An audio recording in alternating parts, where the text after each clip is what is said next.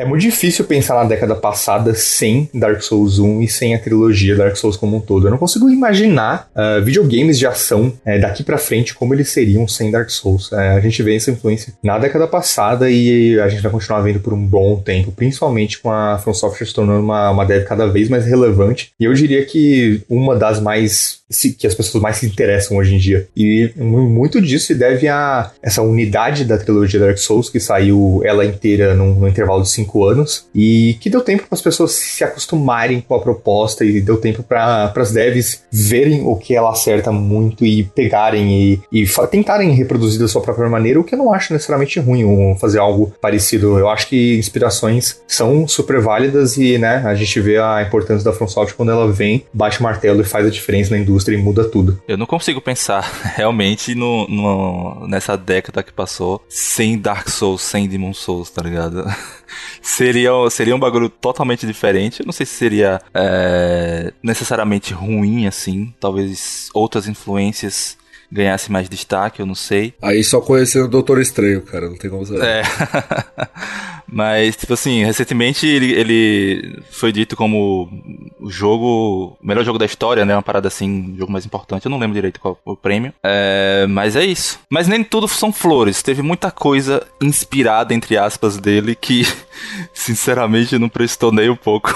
Eu acho que quando, quando devs vão tentar fazer um jogo Souls-like, tenta copiar estritamente Dark Souls, é claro que não costuma ser na qualidade do From Software, porque realmente é pedir demais. Mas às vezes tem coisas legais. Mas eu, eu, sim. Eu, eu incluo nessas influências jogos que pegam ideias de Souls. Uh, recentemente saiu o Sifu, né? Ele tem coisas de Souls, sim. Uh, em level design, a gente pode ver influência do combate em vários jogos de ação da década passada, e o, aquele combate ritmado em que exige que você entenda um padrão de ataque, tudo aquilo. Até God of War.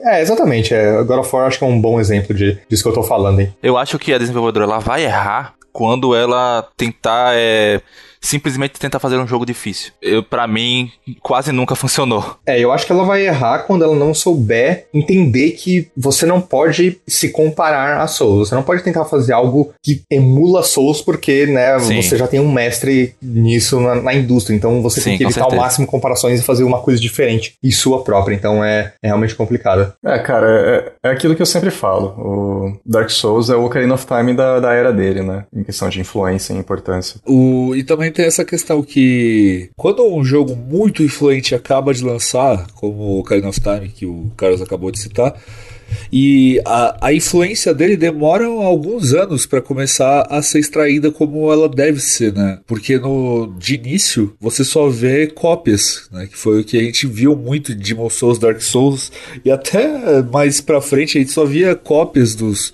dos jogos da From Software. Então demorou ali uns 5, 6 anos até a gente começar a ver verdadeiras inspirações. Então por isso que quando uh, citam, né? Ah, Breath of the Wild vai virar uma, um jogo revolucionário então, ele está sendo copiado, tem que ver se ele vai se vai, vai começar a ter inspirações, como foi Dark Souls, né? É, e vários outros jogos que demora para ver a, a, influência dele. Tipo, eu considero que Minecraft, por exemplo, foi um jogo mais importante do que Dark Souls pro mainstream, só que se você for ver pra indústria, eu vejo muito mais dedo de Dark Souls hoje em dia do que de Minecraft, né? Eu sei que Minecraft foi influente em várias coisas, mas acho que hoje em dia Dark Souls consegue se mostrar mais, né? Porque esse tipo de coisa de influência, só o tempo pode dizer pra gente, né? A gente não consegue jogar um negócio hoje e falar, porra, esse aqui vai ser o jogo mais influente dessa próxima década. Tem que esperar, não, não tem é, jeito. Porque a questão do Breath of the Wild é que é um jogo de mundo aberto com vários sistemas, e embora eu ame o jogo, é, eu acho que ele é diferente de, da trilogia Dark Souls, especificamente do Dark Souls 1 e do 3, que são para mim os que se, se destacam em qualidade, Diferente deles, ele não tem uma unidade, ele não é um jogo extremamente concreto em que cada sistema influencia no outro e que é feito daquele jeito só podia ser feito daquele jeito. Em Breath of the Wild eu posso reclamar de vários sistemas, como durabilidade da arma, como combate. Então é, ele se destaca em alguns pontos, mas acaba falhando em outros. Enquanto em, em, Souls, como a gente vai discutir ainda mais no programa de hoje, é uma unidade muito concisa. Aquele jogo não existe sem o level design daquele jeito, aquele jogo não existe sem aquele combate daquele jeito e sem os chefes pontuando o jogo daquele jeito, sabe? É um jogo que você consegue ver uma direção muito forte e uma unidade, né, muito grande. Então, é isso que eu quero dizer com influência, sabe? Porque você pode pegar elementos daquilo e tentar fazer igual. Enquanto Breath Breath of the Wild você pode, sei lá, copiar o estilo de arte mas eu não acho que, que existe uma, uma unidade muito clara naquele jogo para ser uma influência é, grande como foi Souls, e vai continuar sendo. Hoje a gente tá né, há 13 anos desde que começou tudo isso, né, lá de Demon Souls, lá em 2009, então hoje a gente consegue olhar com uma distância que eu acho que a gente precisa né, ter essa distância para conseguir analisar isso melhor, apesar de... E também, né, se quiserem ouvir mais de Breath of the Wild, temos um episódio sobre ele, uhum. Mas hoje é sobre Dark Souls 3, né, não é sobre Wild. Eu sou o Snake e Ocelot! Tomar no cu esse moleque, cara. Eu não esperava por isso. Muito bom, mano. Diferentemente do Nameless King, eu tenho um nome e me chamo Danonato. Eu sou o Carlos e. É, a chama desvanece. É, eu sou o Felipe e. Oh não! Outro Lago de Veneno. E esse é o 59 episódio do trio de podcast. Tá ficando longo esse negócio.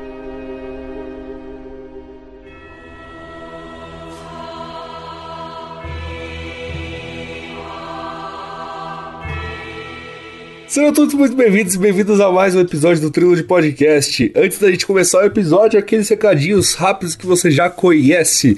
Bom, a gente ainda tá na pandemia, então não se esqueça de se vacinar se ainda não tiver, né? Com a vacina, pelo amor de Deus. Por que, que você não tá com a vacina, cara? Vai se vacinar. A gente já tá todo mundo aqui com as três doses, ou com duas no mínimo, né? É. Então, tomou a terceira? Tomei a terceira ontem. Inclusive, eu tô aqui meio com febre. Não, não nem falei pra vocês, mas, tipo assim, tô suave, mas eu tô sentindo. É eu tô cambaleando aqui, tá Nossa, a terceira dose deixou meu braço quase caindo. Mas, deixou. Deixa a gente protegido, né? Deixa a gente protegido no negócio. Então, vai tomar a picadinha. Que, que vem a centésima dose. Exato. É, e sempre que sair de casa com, com máscara, né? Vamos continuar se cuidando, porque cada vez mais protegidos aí, só que a gente tem que continuar sabendo como conviver com, com, com esse vírus do caralho.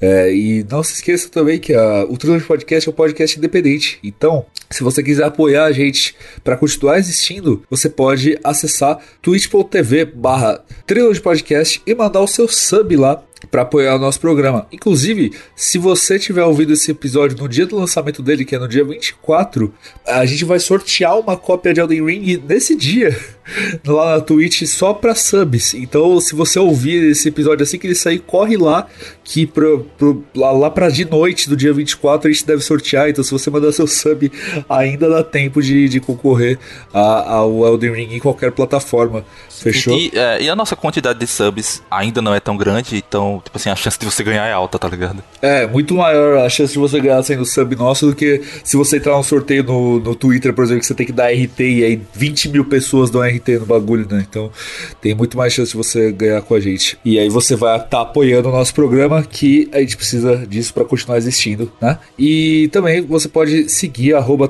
Podcast Underline para ficar por dentro de tudo do podcast, seguir a gente por lá é, e sempre espalhar a palavra realmente, né? Se você não conseguir mandar o sub pra gente, pode assinar o nosso agregador de podcasts, mandar suas cinco estrelas no Spotify. É só você pesquisar o trilho de podcast no Spotify, vai ter uma estrelinha ali embaixo do nosso nome. Você clica e avalia com cinco estrelas, ajuda pra caramba no alcance também.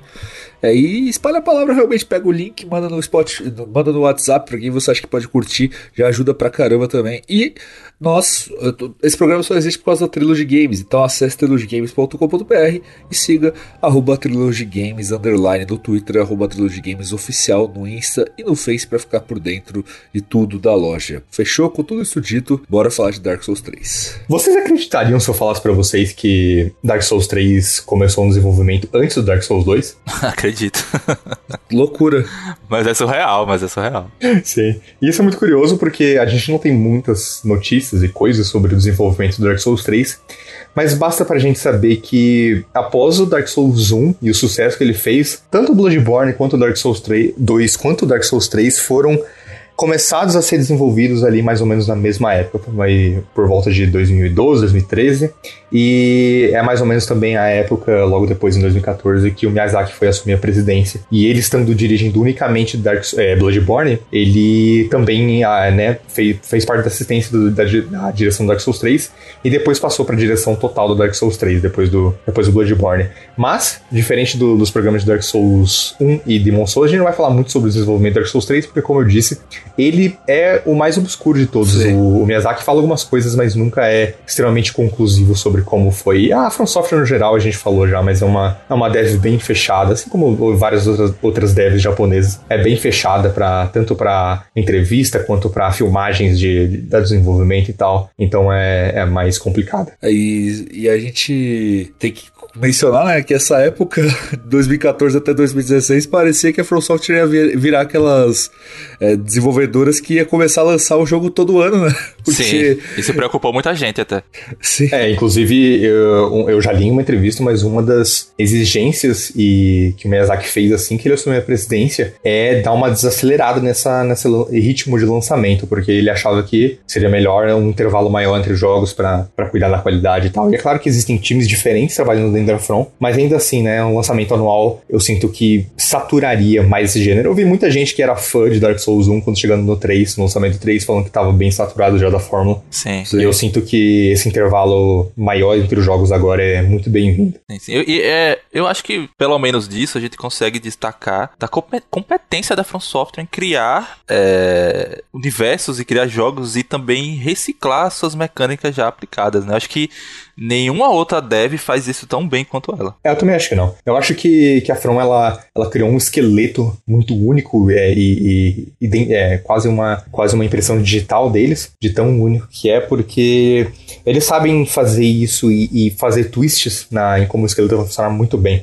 Uh, Sekiro, por exemplo, uh, a gente já falou em um programa, mas uh, Sekiro tem um, um, foco menor na, naquela travessia de Bonfire até Bonfire, mas ainda assim ele, ele investe mais no combate, então esses pequenos, essas pequenas mudanças em como a fórmula vai funcionar deixam ela relativamente fresca e eu sinto que cada jogo, como a gente sempre tem falado em todos os episódios, é muito único na sua maneira de funcionar. Sim. Então eu acho que sim, é, sabe reciclar muito bem e né, a gente ama essa fórmula. E acho que é importante a gente ressaltar que esse aqui é o último episódio da Snake, uhum. que da, da, nossa série especial de jogos da From Software. Antes de Elden Ring. É, sim. É, antes do, dos já lançados, Elden Ring ainda não lançou porque a gente já cobriu, né? Sekiro foi o primeiro que a gente cobriu quando saiu aquela atualização que Sim.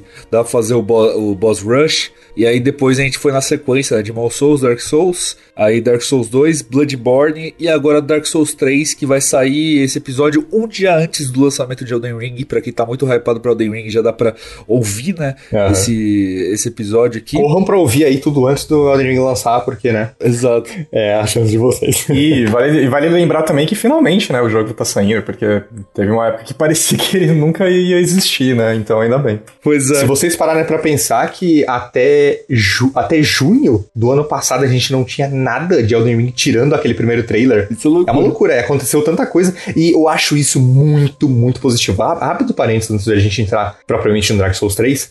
Mas isso é muito positivo da From Software. E, cara, eu respeito demais a maneira como esses caras não só fazem jogos, mas a maneira como eles divulgam e como eles vão apresentar o jogo deles.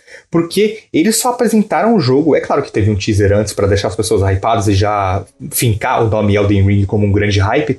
Mas eles só apresentaram o jogo de verdade, deram uma data de lançamento quando eles tinham certeza. Claro que o jogo foi adiado um mês, mas ainda assim, esse intervalo pequeno de lançamento de sete meses, oito meses no máximo, é cada vez mais difícil de ver na indústria. Tipo, a gente viu o Final Fantasy XVI ser anunciado, a gente sabe lá quando vai ter notícia dele de novo. E é um trailer grande, sabe? É, então, essa maneira como a, como a From Software tem certeza e, e não fica hypando as pessoas por anos e, e lançando trailer atrás de trailer, prometendo, sabe?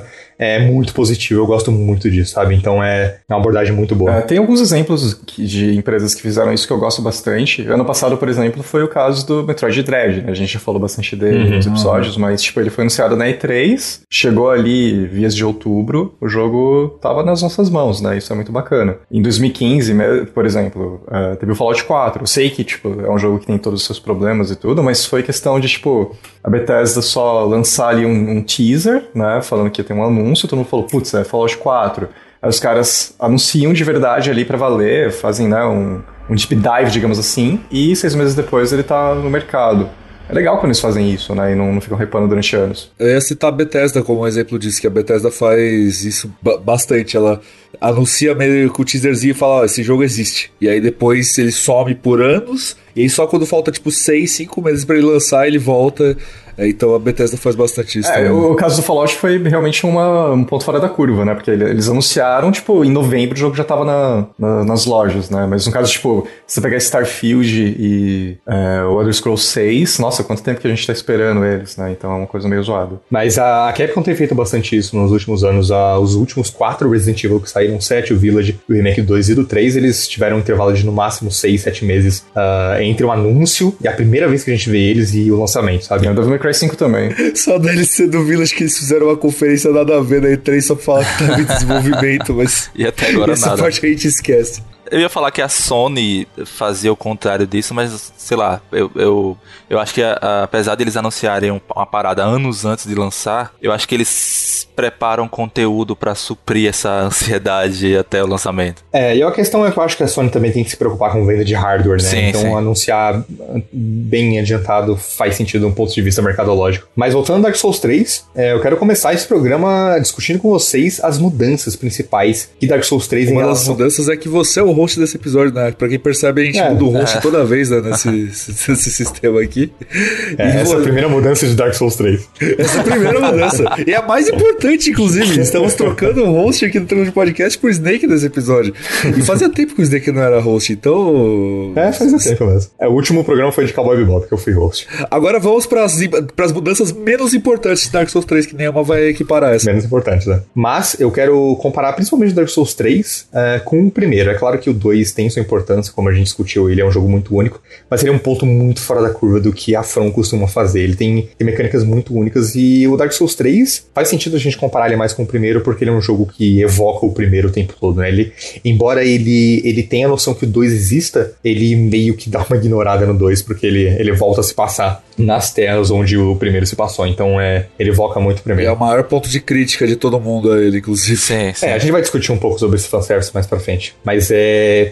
O Dark Souls 3. A, prin- a primeira coisa que sempre vem, me vem à cabeça quando eu penso nele é a agilidade e o quanto ele pega de Bloodborne. E, como a gente discutiu antes, como ele foi desenvolvido ao mesmo tempo que Bloodborne, não é que ele pega necessariamente Bloodborne, mas eram ideias que estavam ali circulando entre os times da From de deixar um jogo mais ágil e, e acabou que né, o Bloodborne saiu antes do Dark Souls 3, mas de maneira nenhuma o Dark Souls 3 copiou o Bloodborne, porque ele é apenas um ano ah, depois do Bloodborne, então não teria como eles mudarem o design do combate dentro do jogo inteiro é, com apenas um ano, né? É até esquisito falar que ah, um jogo da mesma desenvolvedora copiou outro jogo.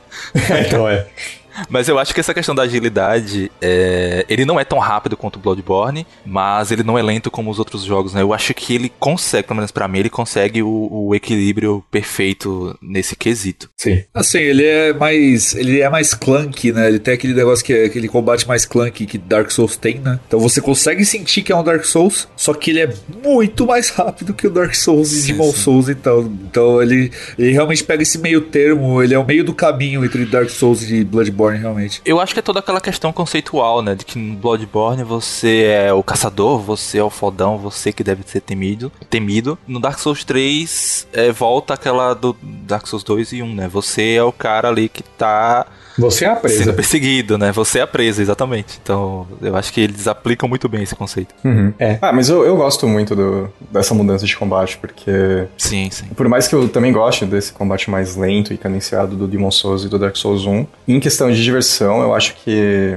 esse equilíbrio entre velocidade e agressividade e também você saber usar o escudo e tal, com muita influência do Bloodborne e tal, eu acho que acaba tornando mais divertido de jogar, né? Então, se for puramente assim, em termos de ficar lutando contra os inimigos, o Dark Souls 3, entre os Dark Souls, é o meu predileto pra ficar simplesmente batalhando, sabe? Assim. É uma mudança bem-vinda. É, eu acho que o principal ponto de mudança é que passa essa sensação de agilidade é como as, as animações do seu personagem elas se, é, é, se encaixam melhores umas nas outras. Porque no Dark Souls 1, se você for ver um vídeo, é, quando você rola com o seu personagem, ele entra na animação de rolar. Quando ele fica em pé, depois da rolagem, ele tem tipo uma pausa de um, dois frames até ele começar a andar de novo. Sim. Ah, no Dark Souls 3, não. Ele- as, as animações se engatam muito mais rápido. Eu sinto que é um jogo muito mais fluido. E mesmo que meu combate favorito de Souls seja do primeiro, eu sinto que sim, esse é um pouco mais gostoso de jogar, porque ele tem aquela sensação boa de as animações, né, como eu disse, encaixando uma na outra, os golpes uh, tendo follow-ups muito mais satisfatórios um no outro. Então, é sim, é um, é um combate que é, é, evoca bastante Bloodborne, mas eu ainda acho que mantém a essência de Souls. E é, me desculpa, me perdão, ouvintes, por estar citando Elden Ring de novo, mas eu acho que Elden Ring ele, ele tem um combate parecido com Dark Souls 3, mas ele ainda é um pouco mais. um pouquinho mais lento, eu diria, um pouco mais cadenciado, e eu gosto bastante disso, tô curioso pra ver como vai ser.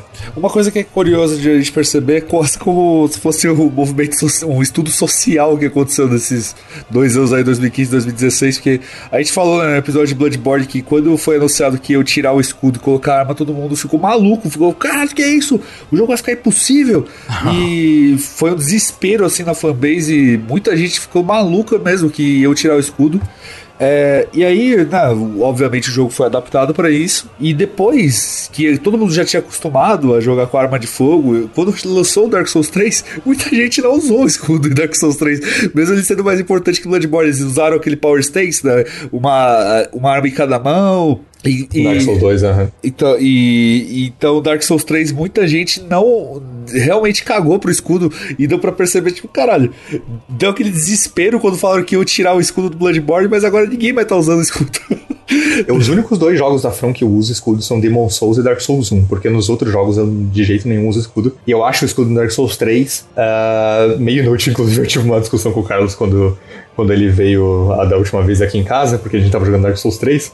E aí o Carlos ele queria insistir que o escudo era, era útil no Dark Souls 3, e aí eu falei, o escudo é útil. Mas, é, mas ele é, é útil, ele é útil, só que a diferença é que você tem que comparar usar o escudo contra um chefe que é o Soul Cinder e usar o escudo contra ah, os inimigos de áreas normais. Então, Sim. o tempo todo eu tô usando escudo. E, e até, tipo, contra chefes como o Gale e tudo mais, eu consigo usar bem o escudo. É, é que aí eu volto à questão de que, sendo um combate mais gostoso, principalmente na rolagem, eu acho mais satisfatório jogar sem o escudo e confiar totalmente na esquiva, sabe? E como é um jogo que também a gente vai entrar nessa questão na, na hora dos chefes, mas é um jogo que vários, vários chefes repetem um ataque em seguida, sabe? Spamam o mesmo ataque, então ficam girando na, na espada, e então você tem que confiar bastante na, na esquiva. Então eu gosto muito de jogar na esquiva no, no Dark Souls 3. O engraçado, engraçado é que eu joguei com o escudo Dark Souls 3 inteiro e Dark Souls 1 eu joguei praticamente seu escudo, que eu pegava aquela Great Sword e ficava só aquela build de, de, de dar porradaça, da, da, da cacetada. então eu quase não usei escudo do Dark Souls, no Dark Souls 3 eu usei. Uhum. Eu, eu acho que no Dark Souls 3 eles conseguiram equilibrar muito bem o uso do escudo, porque se você souber usar o escudo em certas boss fights, mano, por exemplo, o Sullivan, ele vira um filhotinho, cara. Se você souber, na hora que ele bater, você defende, você tira o escudo, sua estamina enche, você levanta o escudo. Você vai fazendo isso. O pior isso. é que dá pra fazer parry nele sem o escudo, mó doideira. Sim, é, é. E, cara, dá pra fazer isso sem tomar dano, cara. Eu zerei Dark Souls 3 essa semana e eu fiquei impressionado com a facilidade que eu matei o Sullivan, velho. É. Nunca tinha sido tão fácil. Por conta que eu defendia com o escudo abaixava, quando ele dá o, o segundo. Aí o estamina enchia, quando dá o segundo, eu defendia de novo. Tipo, assim, sei lá, eu acho que se a pessoa quiser usar o escudo bem em Dark Souls 3, ela consegue. Se ela não quiser usar bem, ela também consegue. Então, sei lá. É, eu acho que a From fez um bom trabalho dando essa, essas opções nesse, nesse game. É, outra coisa que o, que o combate do Dark Souls 3 faz também, e com chefes principalmente, é aquele sistema de Limb Stagger, que é aquele você dá um, um, um, um visceral no chefe depois de você bater em alguns membros específicos. Uhum. Isso acontece bastante com os chefes. E outros, é, por incrível que pareça, tem sistema de Limb Stagger também, tipo o Vorge do Vale Boreal, que é o primeiro chefe realmente do jogo. Ele tem um sistema que você consegue dar, botar ele em abertura para um repost, mas pouca gente conhece, porque você precisa acertar ele bem na cabeça e tal. Então é outro sistema de Bloodborne aí que tá no jogo. E eu gosto bastante, porque isso torna vários chefes mais gostosos de jogar. Eu uhum. adoro, eu acho muito satisfatório dar um, um Lib Stagger, por exemplo, no, no Demon Prince, ou, e ele cair pra abertura e você dar o, o Stagger logo em seguida, o, o repost logo em seguida, é muito gostoso. Sim. Isso na, do Vorge of the Valley the Boreal Valley lembra muito o repost que você faz na Fera Clerical, por exemplo, que muita gente não sabe que dá, né, pra fazer, e dá também. Então, sim, sim. Ele, eles são semelhantes nesse, nesse sentido. E, ô Snake, Hum. vocês dois, né? Você, você, Carlos e o Snake, falam bastante do sistema de cura da From. É, inclusive o- aquele texto incrível do Snake sobre Bloodborne que trata Muito bastante sobre. É, é nóis. Sobre os frascos de sangue. Fala muito, né? Sobre o Estus também.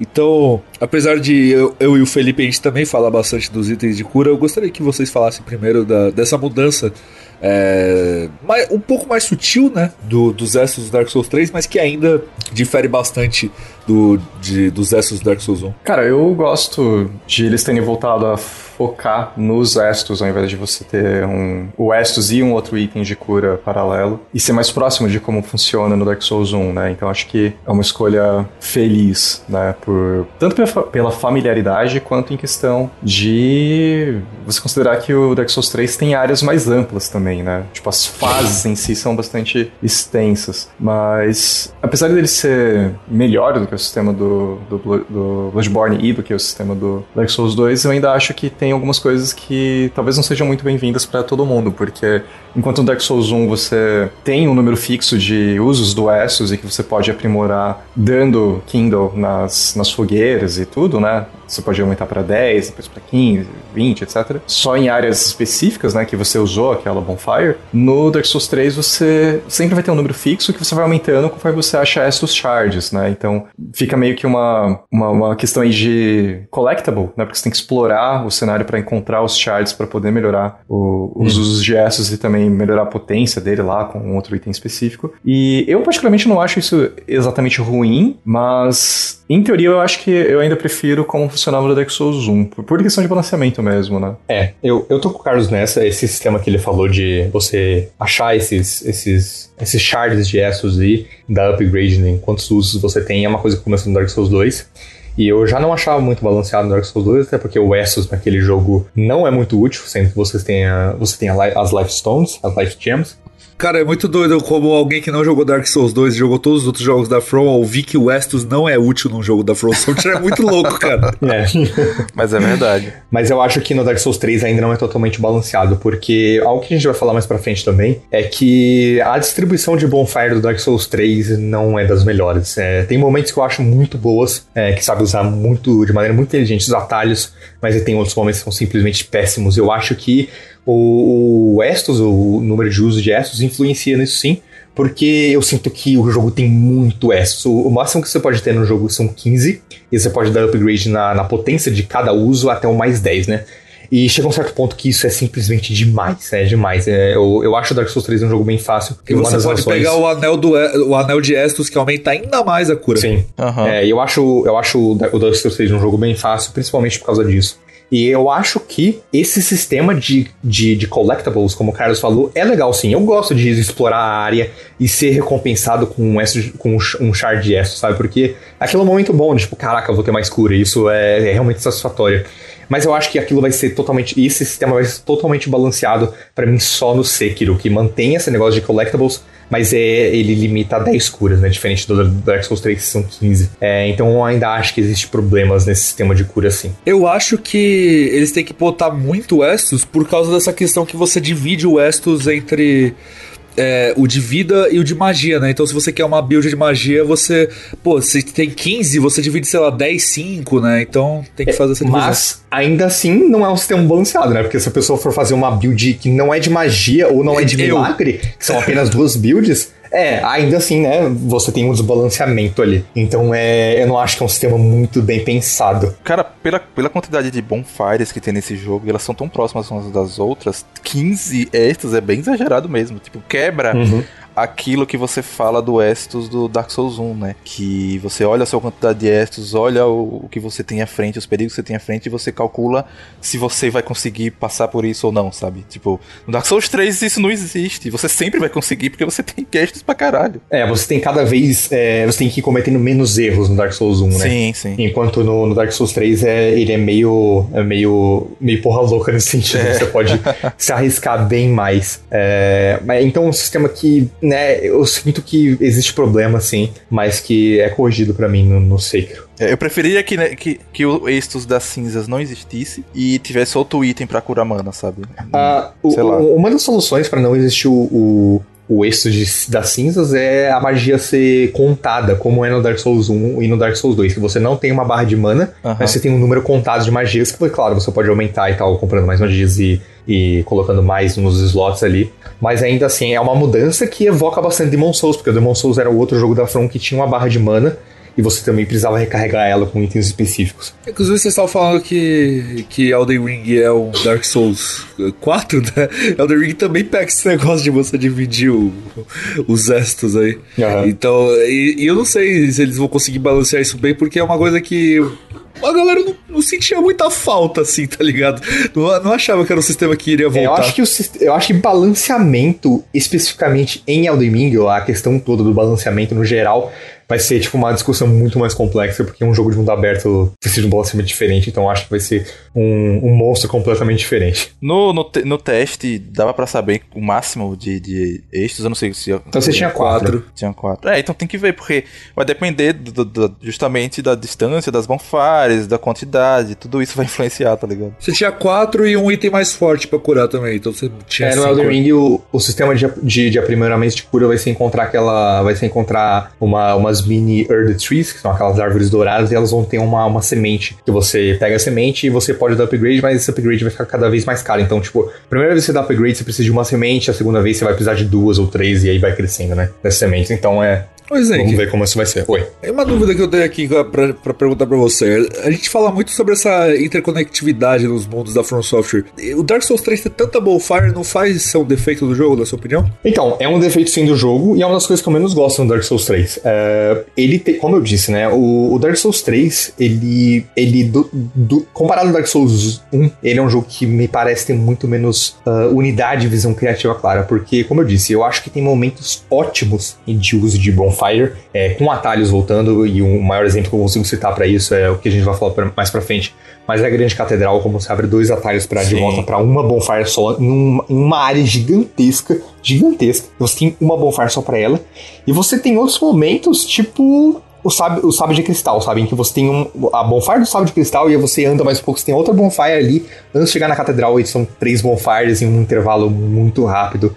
E Eu acho que a parece pior que- de todas é aquela da, da armadura lá do. Sim, é. Sim, Que sim. você tem a bonfire antes, aí tem a. Quando você mata ele, mais pra frente vai ter outra na frente da biblioteca. Então são meio que três ali na É, sequência. dessa da biblioteca você consegue, você parando do lado dessa bonfire da biblioteca, você consegue enxergar a bonfire do, do- da armadura, né? Então é, é. Então, é isso que eu tô dizendo, ele parece que nem foi feito pelo mesmo time. Porque tem momentos ótimos, momentos péssimos.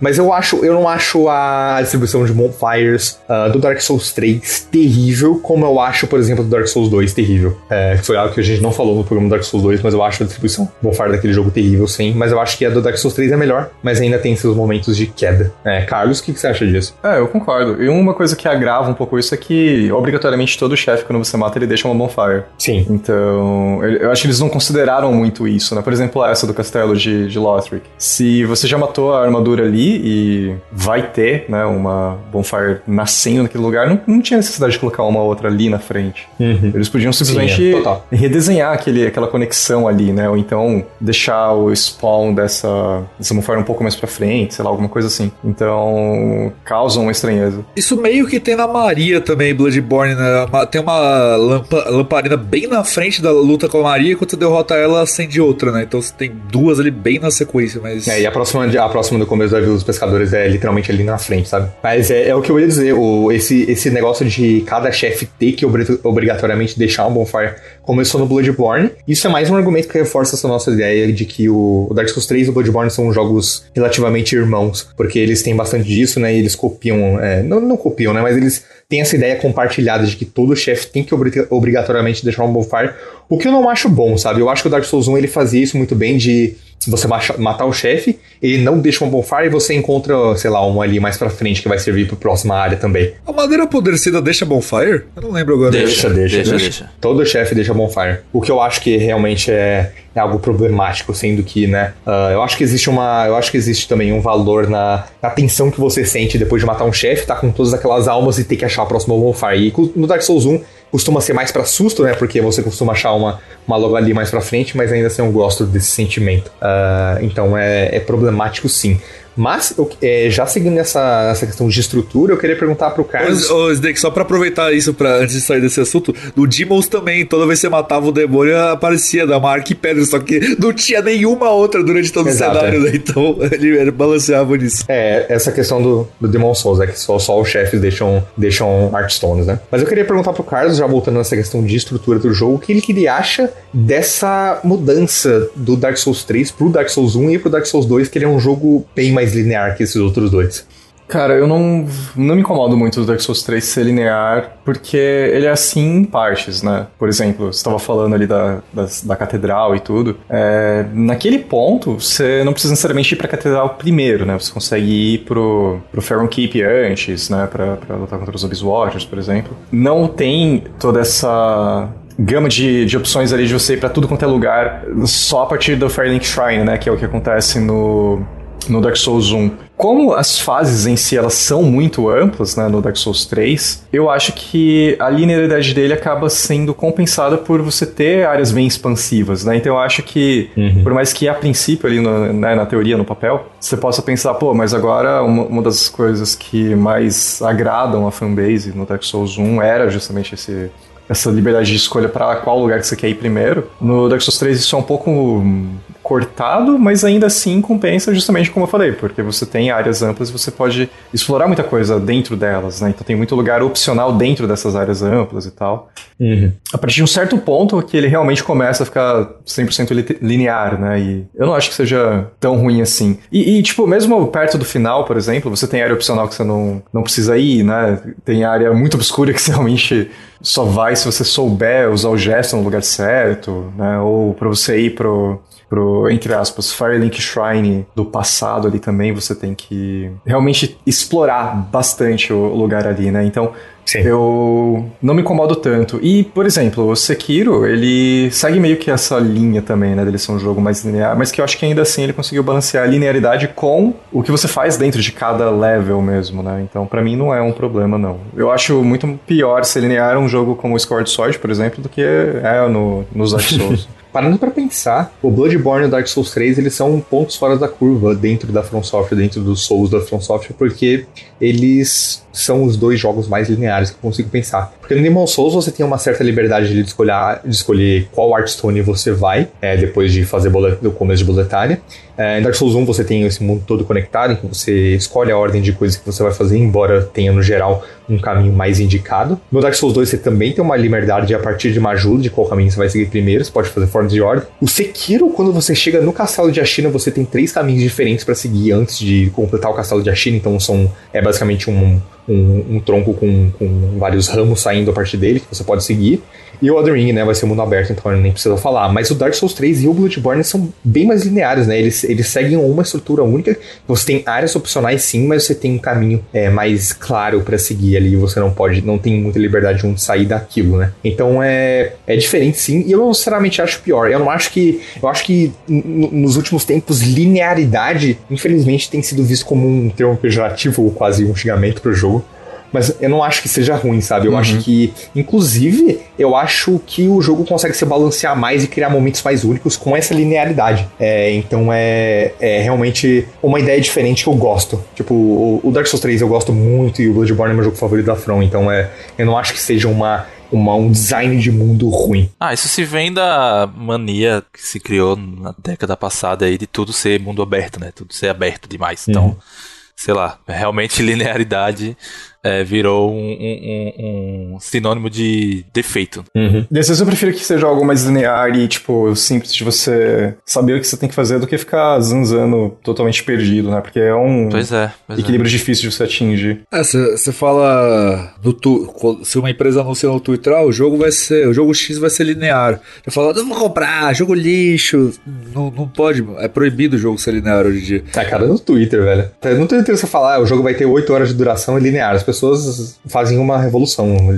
Mas não é um problema, sabe? É, eu, eu acho que, inclusive, no, no Demon Souls, eu, quando eu fui, eu tava tendo muita dificuldade nele, né? Então eu fui procurar, tipo, qual o caminho certo a se seguir, tipo, de nível, assim. Então, pra. Eu acho que ele ser guiado não é, não é nem perto de ser ruim. É lógico que eu gosto bastante do que o Demons faz, ainda mais se você já conhece o jogo e se você quer explorar melhor. Tipo, quando eu tava no New Game Plus Plus, eu comecei pelo último mapa, pelo último mapa, foda-se, eu saí totalmente dessa sequência. Mas quando eu fui jogar a primeira vez, eu fui meio, tá, ok, é 1 barra 1, 1 barra 2, depois o 2 barra 1, eu fui meio que vendo ali qual sequência eu deveria seguir, porque eu tava apanhando pra caralho. Então, tipo, no Dark Souls 3 e no Bloodborne eu não tive esse, esse problema, porque o jogo ele vai meio que tipo, falando. Esse aqui é o único caminho pra você seguir, né? O Bloodborne uhum. tem aquela questão de ter dois chefes logo de cara que você pode enfrentar, só que isso não faz ele ser mais aberto porque você vai acabar matando os dois é, de qualquer forma. É, e não só isso, mas o jogo dele também pode apresentar uma, uma curva de aprendizado melhor caso ele seja Sim. linear. E eu sinto que o Bloodborne e o Dark Souls 3 eles fazem isso melhor do que os outros jogos da From. É difícil você chegar no local e dizer, opa, eu não deveria estar aqui, né? Como acontece no Demon é, Exatamente é. Ah, Dark Souls, eu lembro que quando eu comecei a jogar, eu mandei no grupo do podcast e falei, gente, eu tô tomando pau pra umas caveiras, elas não morrem nem fudendo, o que eu faço? E eles começaram a dar risada, não entendi. Mas é, é uma escolha diferente, é, seguindo uma, essa proposta mais linear, como eu disse, né? Ele, ele pode ter uma curva de aprendizado melhor também. Ele pode ter uma progressão de, de áreas mais interessante e não, não repetição de tema, sabe? Porque é, em Dark Souls 2, é claro que a gente vai bater no jogo aqui, mas é, no Dark Souls 2 é, existe muita repetição de tema e, e caso o jogo fosse linear, podia intercalar melhor os visuais das áreas, etc, etc. Mas é, em Dark Souls 3 e Bloodborne, é, seguindo essa proposta mais linear, ele consegue intercalar melhor isso e, e fazer melhor. Então eu não acho de jeito nenhum que seja uma escolha ruim. Eu sei que o Dark Souls 2 tá apanhando muito nesse episódio, mas eu juro que eles aqui, quando fizeram o episódio do Dark Souls 2, não só bateram no jogo, eles elogiaram as partes boas. Então, se você não ouviu, Sim. vai lá ouvir, não, vale a, a pena. A gente gosta de Dark Souls 2. é porque esse episódio vai parecer muito que Dark Souls 2 é um lixo completo, mas não é. Vai lá ouvir o episódio, vocês vão ver. Aqui, aqui são só exemplos, né? Não tem como. É, a gente tá citando menos ele também pelo fato de que o Dark Souls 3 ele evoca mais o primeiro. Então, não existe tanto motivo para citar o 2, né? E já que eu falei, já que eu tô citando isso, uh, eu gostaria de de conversar com vocês como Dark Souls 3 é uma grande homenagem para esses últimos jogos da From. Mesmo que seja não tenha passado tanto tempo entre Demon Souls e o Dark Souls 3, ele, ele homenageia várias coisas, ele, ele repete até várias coisas, vários temas, ele evoca personagens que já apareceram antes com os mesmos nomes e, e tem uma personalidade parecida e ele serve como um grande compilado de, de best of é, Souls de, da From. Né? Greatest Hits. É, exatamente, é. E o que vocês acham desse fanservice? todo, dessa, dessa ambientação é, reaproveitada? Cara, a primeira coisa que eu posso falar disso é que eu sempre interpretei o Dark Souls 3 como finalização mesmo, né? Porque todos esses jogos, né? O Dark Souls 1, é, principalmente, o Dark Souls 2 e o Dark Souls 3, eles meio que têm essa aura de que são histórias sobre o fim do mundo ali, basicamente, né? Porque tem todo esse lance uh, existencialista de você acabar com é, um ciclo, né? E depois esse ciclo se repetir ou não, de ter uma transição para outro tipo de, de seres vivos ali habitando aquele mundo, né? E o Dark Souls 3 dá para você ver que ele é meio que uma consequência desses ciclos, né? E ele já tá num, num último ciclo, digamos, todo cansado, né? Então eu acho que ele é o jogo mais decadente de todos. E uhum. ele faz isso usando esses, entre aspas, fanservices, mas eu não vejo eles de uma maneira exagerada ou é, negativa. Porque, por exemplo, tem área que você revisita, que é a área de Dark Souls 1, por exemplo, mas ela evoca uma coisa meio Metal Gear Solid 4, sabe? Quando você volta para Shadow Moses e você vê o lugar todo decadente e ficam passando flashbacks assim na sua cabeça. No caso do Metal Gear 4, literalmente flashback, mas no Demon Souls, no Demon Souls não, no Dark Souls 3 não. Ainda assim, eu acho que é uma coisa feita com com certa atenção e intenção, entende? Hum. Então, para mim, pessoalmente, né, se você alia esse lado de ser uma história realmente do fim de ciclo ali para valer mesmo, de um mundo já totalmente exaurido, né? E se, ainda mais se você pega o, o, meu final favorito, que é o final com a, a Firekeeper do Dark Souls 3, e o final da DLC, Ringed City, você vê que realmente aquilo lá de um, um mundo que já tá realmente, tipo.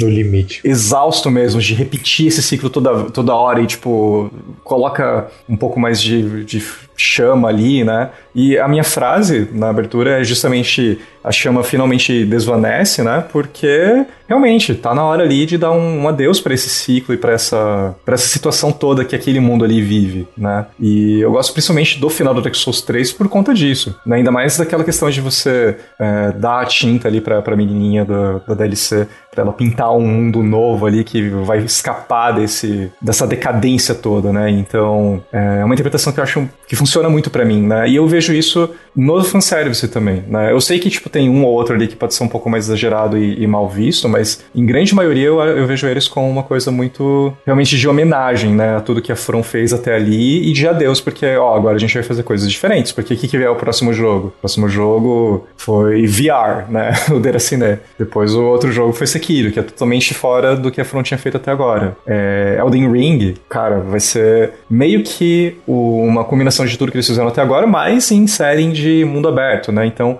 eu vejo o Dark Souls 3 meio que como um adeus a essas coisas mais que a gente estava acostumado desde 2009, né? Pra trazer caminhos novos aí. Então eu acho que fica uma coisa meio meta também. Uhum. Acho que não só desde 2009, porque eu, eu nunca joguei, né? O Kingsfield, mas se você vai né, fazer uma um, um, estudo assim sobre como era From Software lá nos anos 90 em Kingsfield, você já via tudo que foi reutilizado em Demons e Dark Souls lá.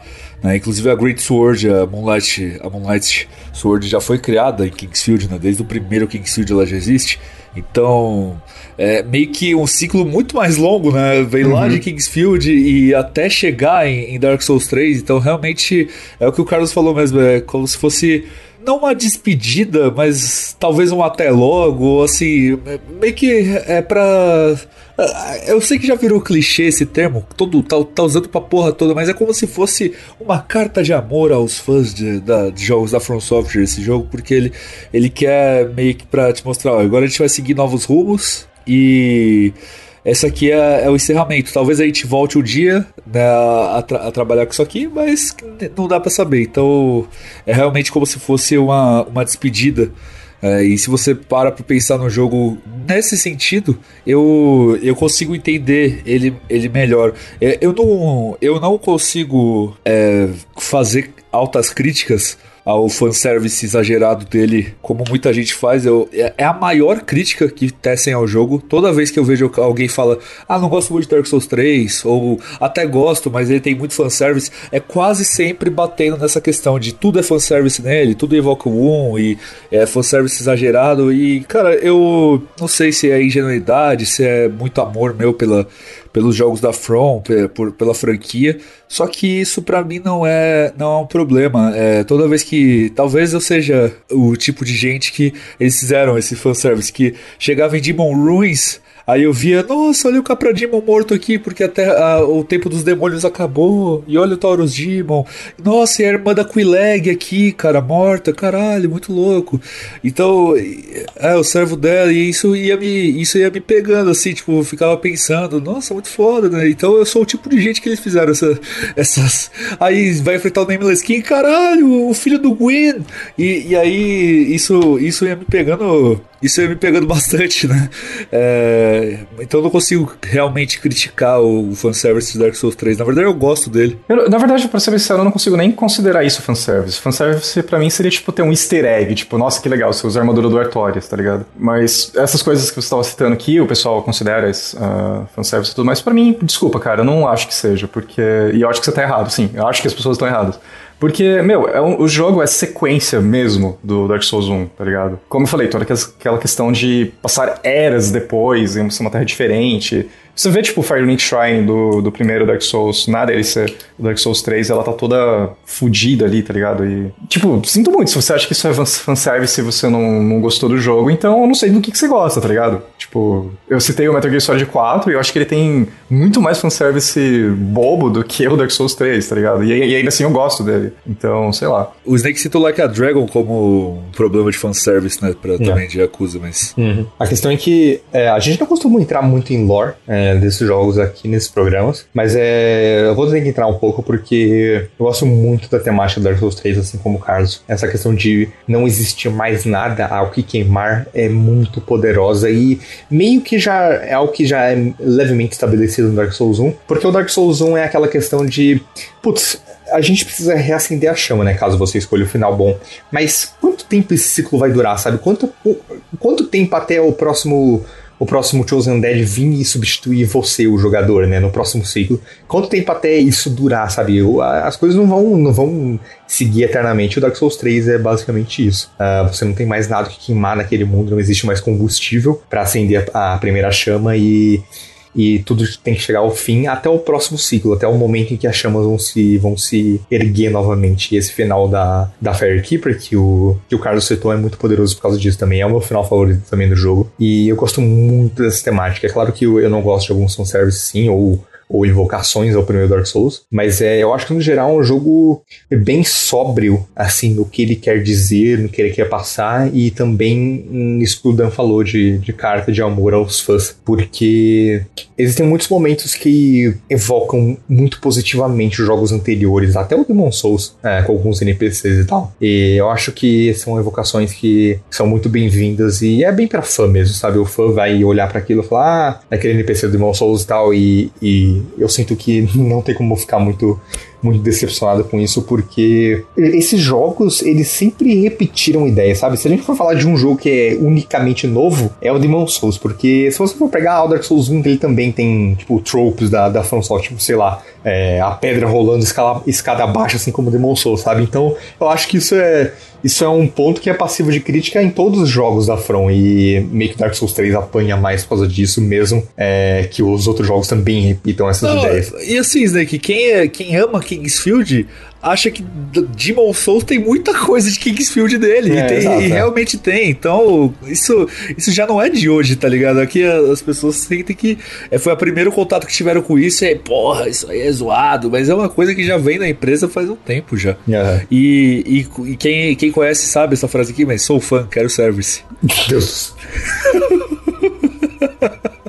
E você, Felipe, o que, que, você acha disso? Ah, cara, eu, eu acho que a galera reclama demais. Eu, sinceramente, acho que se não tivesse nem, nenhuma referência, nenhum. nenhum se não tivesse nada de Dark Souls 1, Dark Souls 3, a galera ia reclamar também. Caralho, eu É, e eu falar, ah, é uma sequência, mas não tem nada. Que é, porra de sequência é então, é essa? Sei lá, velho. Eu acho que bando de pau.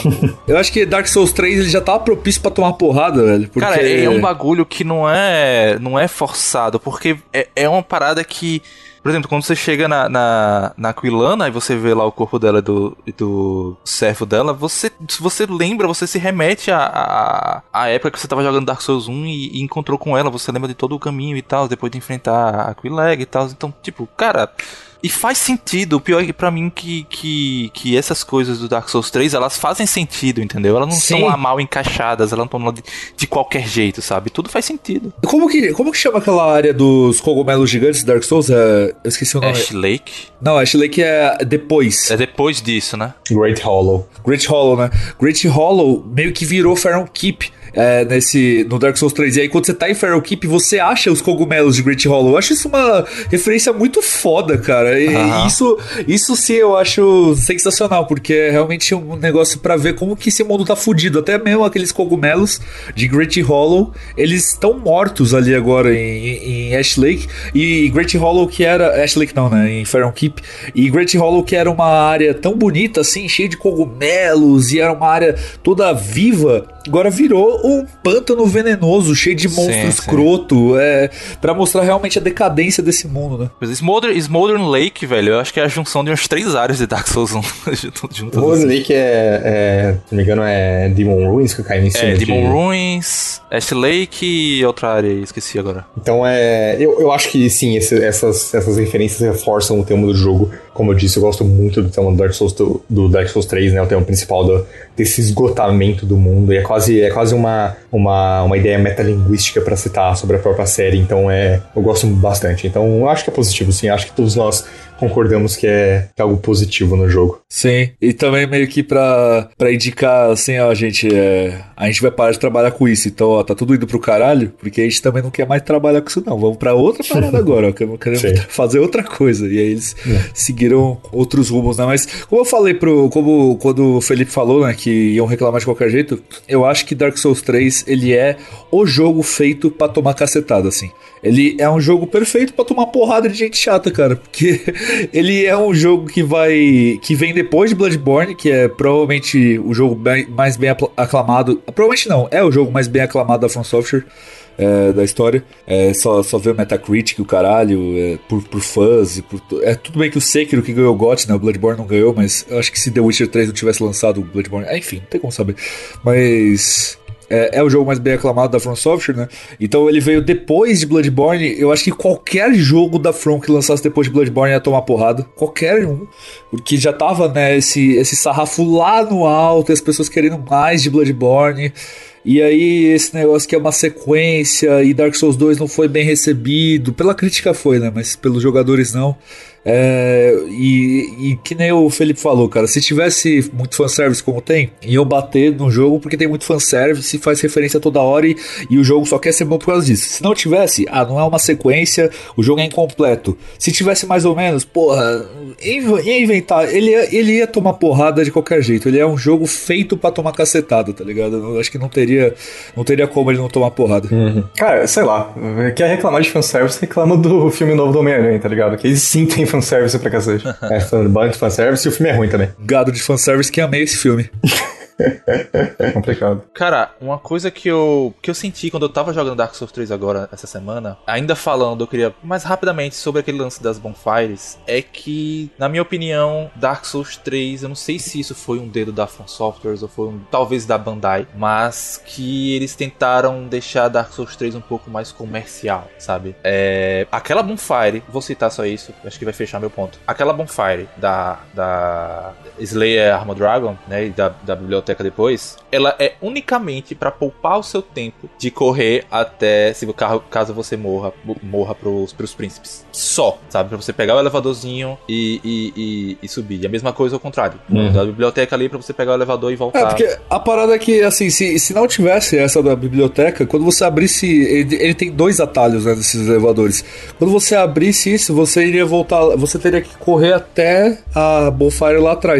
Não é um grande sacrifício, ainda mais pra quem jogou os, os outros jogos, só que eles queriam poupar essa, essa partezinha, né? Exato, eu acho. Então eu acho que essa parada das bonfires ela tem um dedo comercial forte. Eu acho que eles tentaram deixar Dark Souls 3 mais acessível pro grande público. E sei lá, eu acho que essa parada das bonfires foi uma desculpa para isso. É o que eu senti jogando agora. Não, não sei se vocês concordam. Eu mas... pessoalmente não concordo, porque eu acho que é muito mais problema do desenvolvimento em si do que algo deliberado.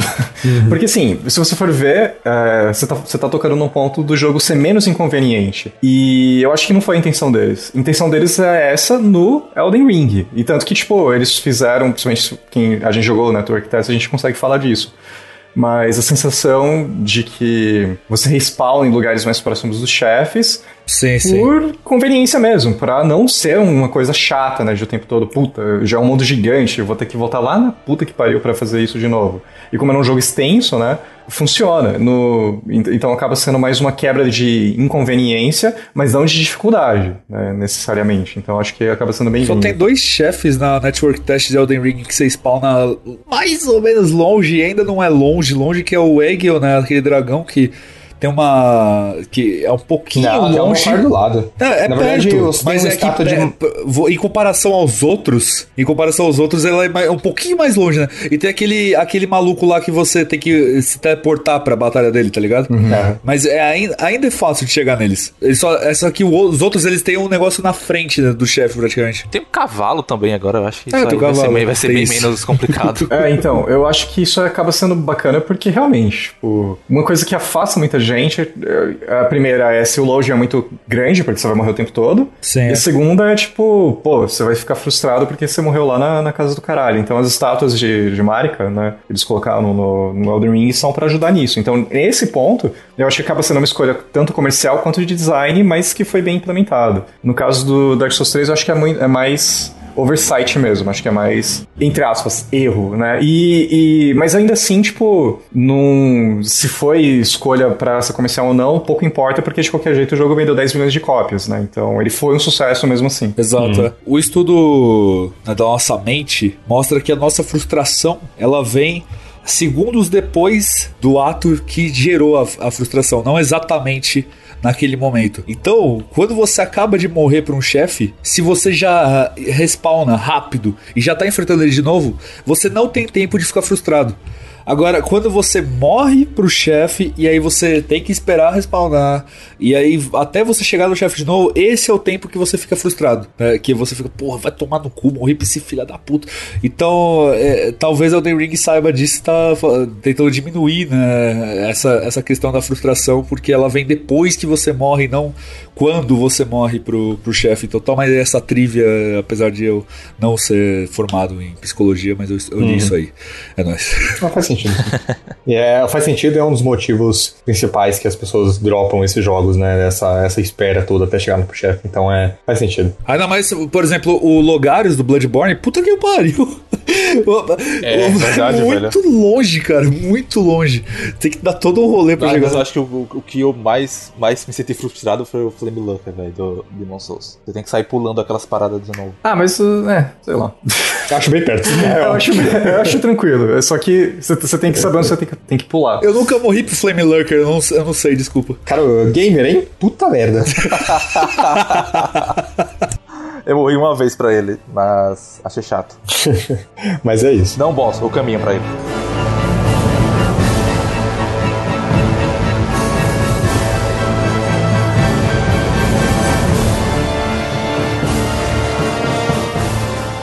Uma coisa que eu acho muito curiosa no Dark Souls 3 é como o tutorial dele é bem mais linear e direto ao ponto que os outros jogos da From. O Bloodborne não tem tutorial e os tutoriais do, do, do pelo menos do Demon Souls, é bem longo. O Dark Souls 1 ele é um pouco menos linear, você tem que fazer um, uma série de coisas até você finalmente enfrentar o chefe e sair dali. Mas o Dark Souls 3 é, ele é tão linear que você pode simplesmente correr pro chefe e chegar lá em 30 segundos. É muito rápido. E eu gosto disso porque ele é, ele é bem amigável com é, futuras runs, né? Porque você não precisa perder muito tempo em, como no Dark Souls 1, pegar o, flasco, o frasco de gestos, é, cair na cabeça do chefe e, e, dar toda aquela volta ali em Undead Asylum. Então é, é legal esse começo, eu gosto dele. E o, e o chefe tutorial o, em um Dex Gundy é um bom chefe tutorial. Eu acho ele bem frenético até para um começo de jogo. Primeiro tutorial que você não precisa morrer, né? Pra, Sim. pra ativar. Tipo, Dark Souls também não precisa morrer, mas. É, você quase sempre morre. Demon Souls você é obrigado a morrer, né? E aí no. Uhum. Agora você não precisa morrer no Dark Souls 3 pra, pra conseguir terminar. Na verdade, você só, só abre uma porta e você segue em frente, né? E aí você já tá na, na Firelink Shrine depois. E. No, no Dark Souls você tem que se teleportar, você pega aquele caminho das águias que, que, te, que te leva para lá. Então, então tem isso, né? O, e eu acho bem, acho bem interessante esse, esse tutorial assim do Dark Souls 3. Ele, inclusive, no próprio tutorial, ele tem aquele Crystal Lizard lá que ele, você fica meio com o cu na mão de enfrentar ele logo de cara, depois você tá mais forte, uhum. você volta para ele. Então tem, tem ainda certas, certas coisas que te dão interesse de, de voltar para lá, ainda mais depois, bem mais para frente no jogo, quando você volta para essa área com tudo escuro e tem um, um, um, um Gundir bem mais forte que esse, né? Eu não espero voltar, não, velho. Eu faço ele se jogar do, do penhasco o, o Lizard. Eu mato ele. Eu mato ele na porrada, mano. Elite Gamer. Mas o que importa mesmo dessa área do começo é que depois do, do chefe você chega na Firelink Shrine desse jogo, que é basicamente um Nexus 2.0. Carlos, o que, que você acha da Firelink desse jogo? Cara, eu acho ela bacana, porque, como você disse, ela meio que evoca o Nexus, né? E quem ouviu os nossos episódios sabe que tanto do Snake quanto para mim é a área ali mais personalidade, né? Tirando, tirando o Firelink Shrine do Dark Souls 1, porque ela realmente é interconectada com todo o resto do mundo, mas assim, de áreas separadas, né? Nexus, é, Sonho do Caçador e o Firelink Shrine do Dark Souls 3. O, nosso, o Nexus é o nosso favorito. E o Firelink Shrine do Dark Souls 3 evoca muito disso. E eu gosto que é, ele também tem mais coisas para você explorar em sentido de segredo, né? Uhum. Então, Sim. quando você encontra o Patches, por exemplo, ele vai te sacanear lá no Furnic Shrine também. Filho da puta, cara. o Carlos deu muita risada da minha cara quando eu falei, o arrombado me trancou aqui, velho. É muito bom isso. Eu concordo total nessa parada de segredos, são muito legais. É, tem, tem, tem, isso, tem isso de segredo, também tem toda aquela questão lá de você ter a árvore lá no ponto certinho pra você dar um skip e conseguir pegar um SS Charge mais cedo e, É. e coisa do tipo. Sempre faço isso. Lá em cima da torre tem os olhos da Firekeeper que você pode dar pra ela também. né? E a Firekeeper Soul também. É, isso daí é na outra. Mas enfim, é o mesmo mapa, né? Então, tanto que na verdade é literalmente o mesmo mapa. É, se você for procurar vídeo aí, né, do pessoal hackeando o jogo e, e explorando, aquela área lá é literalmente a mesma Firelink Shrine, o mesmo mapa, mesmo. Tanto que, tipo, se você deixar um sinal ali, né, na Firelink Shrine, quando você entra depois na, entre aspas, na área do passado, o sinal vai estar lá também, né? Então eu acho isso bem bacana. Isso é uma coisa que, curiosamente, isso é Bloodborne também, né? Que eles têm o sonho do caçador na, no mundo em si. É, é uma ideia semelhante. Mas eu gosto também dessa, dessa Firelink Shrine, porque, como o Carlos disse, ela tem bastante segredos, eu gosto como ela... Eu gosto da arquitetura dela, acho muito legal como os caminhos, os caminhos por dentro dela que Eu você gosto dos encontra. tronos lá também. Sim, os NPCs que você encontra lá e você manda pra lá, os caminhos que você encontra pra eles Pô, e é tal. muito foda quando você entra na- nessa Firelink Shrine e você vê esses tronos. É um negócio muito grandioso, né? Ele te, te Aham. dá um sentimento assim de, pô, esse jogo vai ser realmente alguma coisa épica. Você já entra lá e vê cinco tronos, fala, porra.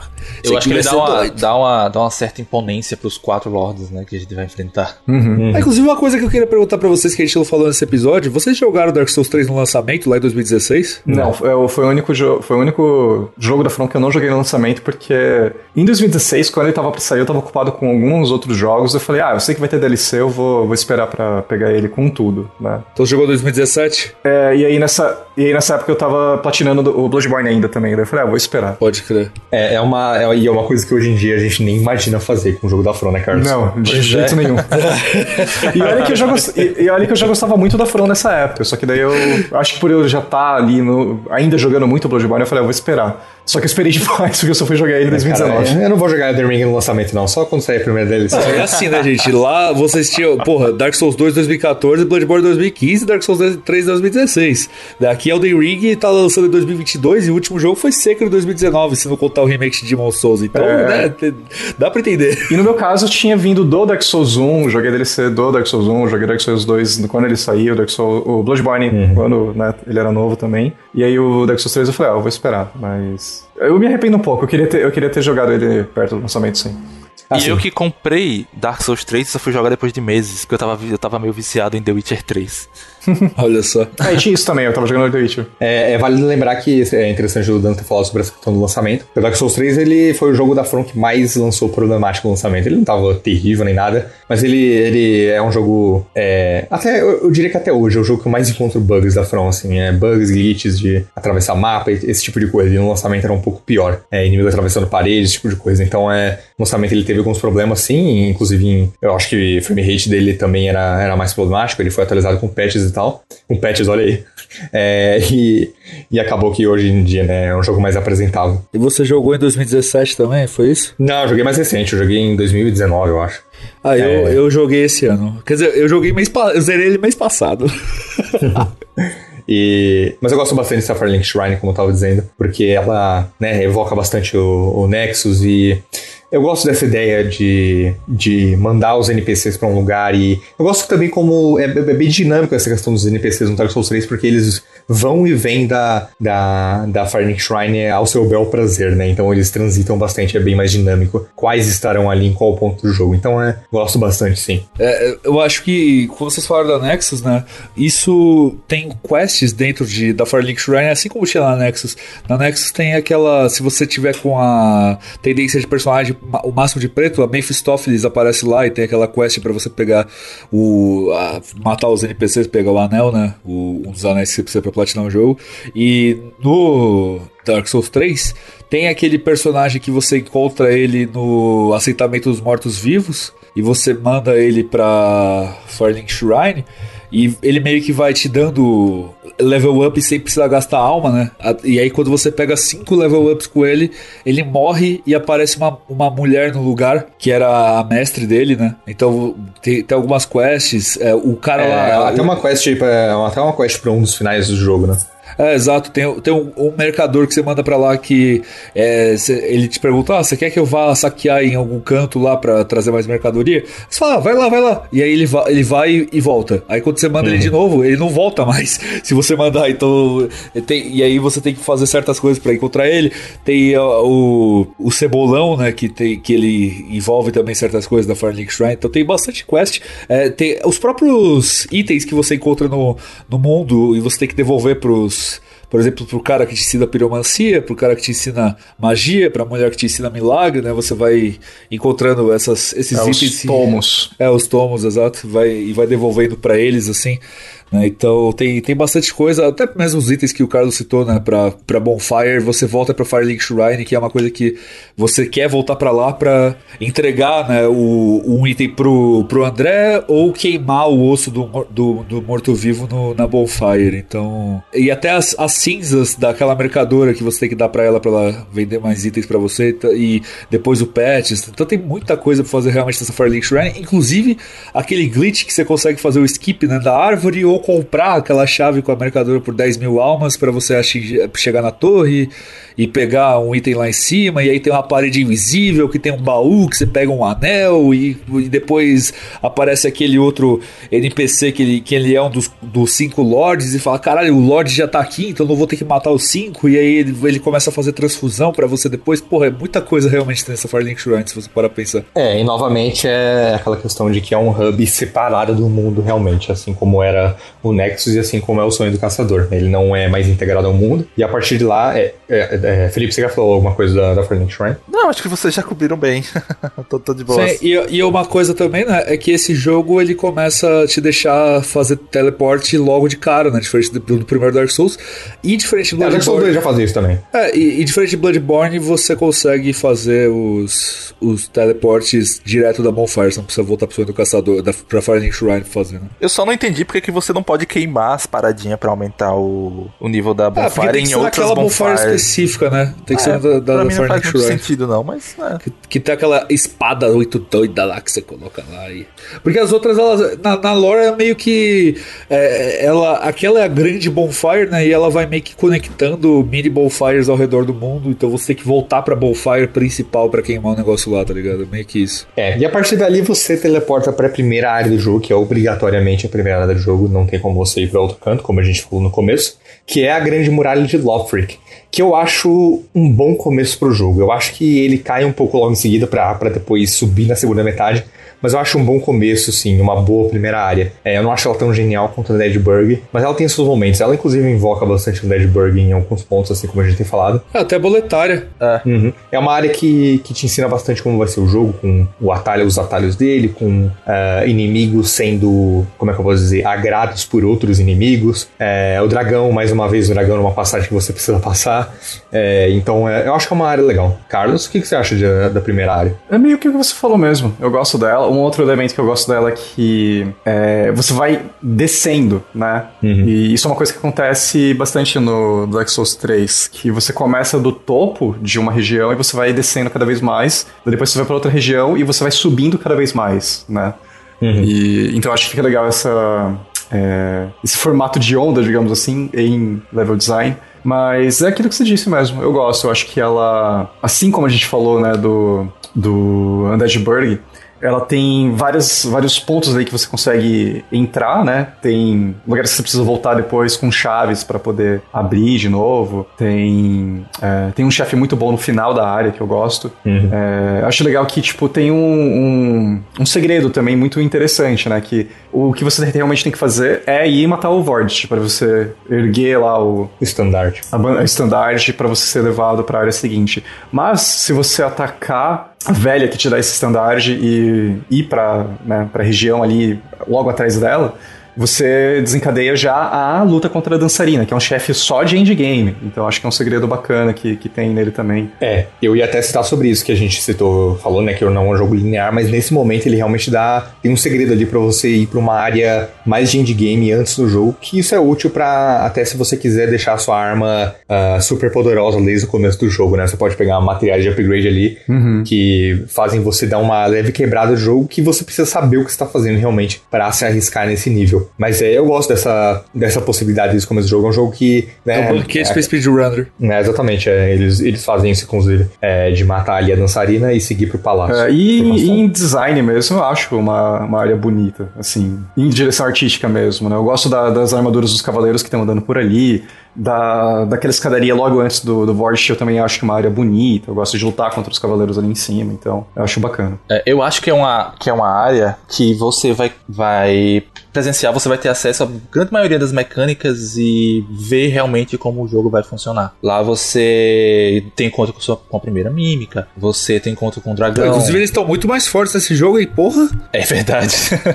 Uma porradinha e você já dança, velho. É, ela, ela me remete um pouco ao que Snake fala de Great Plateau em Breath of, of the Wild. É, que é como se fosse um, um o Zelda dentro do Zelda, sabe? Uhum. Eu tenho essa sensação quando eu jogo o, o Highwall também. É, você faz quase tudo que você vai fazer durante o jogo inteiro, sabe ali? É como se fosse Até resgatar NPC. Exato, exato. De tudo, de tudo que você vai ver durante o jogo, você já consegue ver ali. Eu acho isso bem, bem bacana. E tem uma variedade enorme de inimigos, né? Tem aquele, aqueles cavaleiros que vai ter em vários momentos do jogo. Uhum. Tem os, os zumbizinhos, né? Que não são exatamente zumbis, mas são os inimigos mais Tem, fracos. tem.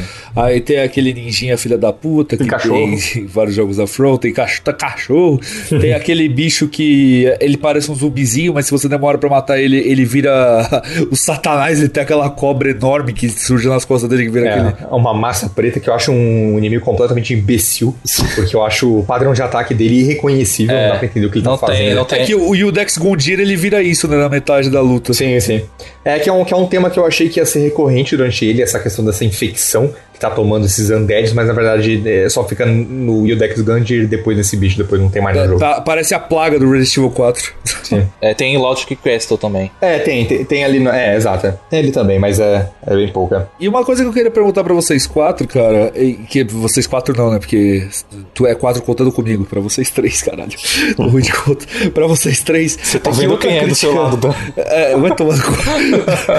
É, uma crítica que a galera faz desse jogo também, eu queria ver qual a opinião de vocês sobre isso, é a questão da variedade de cenários que muita gente fala que esse jogo tem muita área repetida, que é tudo castelo com cavaleiro, e é tudo muralha. O que, que vocês pensam disso? Vocês concordam? Ah, eu, eu- eu discordo disso em parte. Eu, eu, o que eu acho, na verdade, é que o Dark Souls 3 ele repete muita ideia de área de outros jogos. Eu não acho que ele é repetitivo internamente, tipo, não acho que dentro dele existem áreas que se repitam com outras áreas É, isso acontece mais no Bloodborne, inclusive.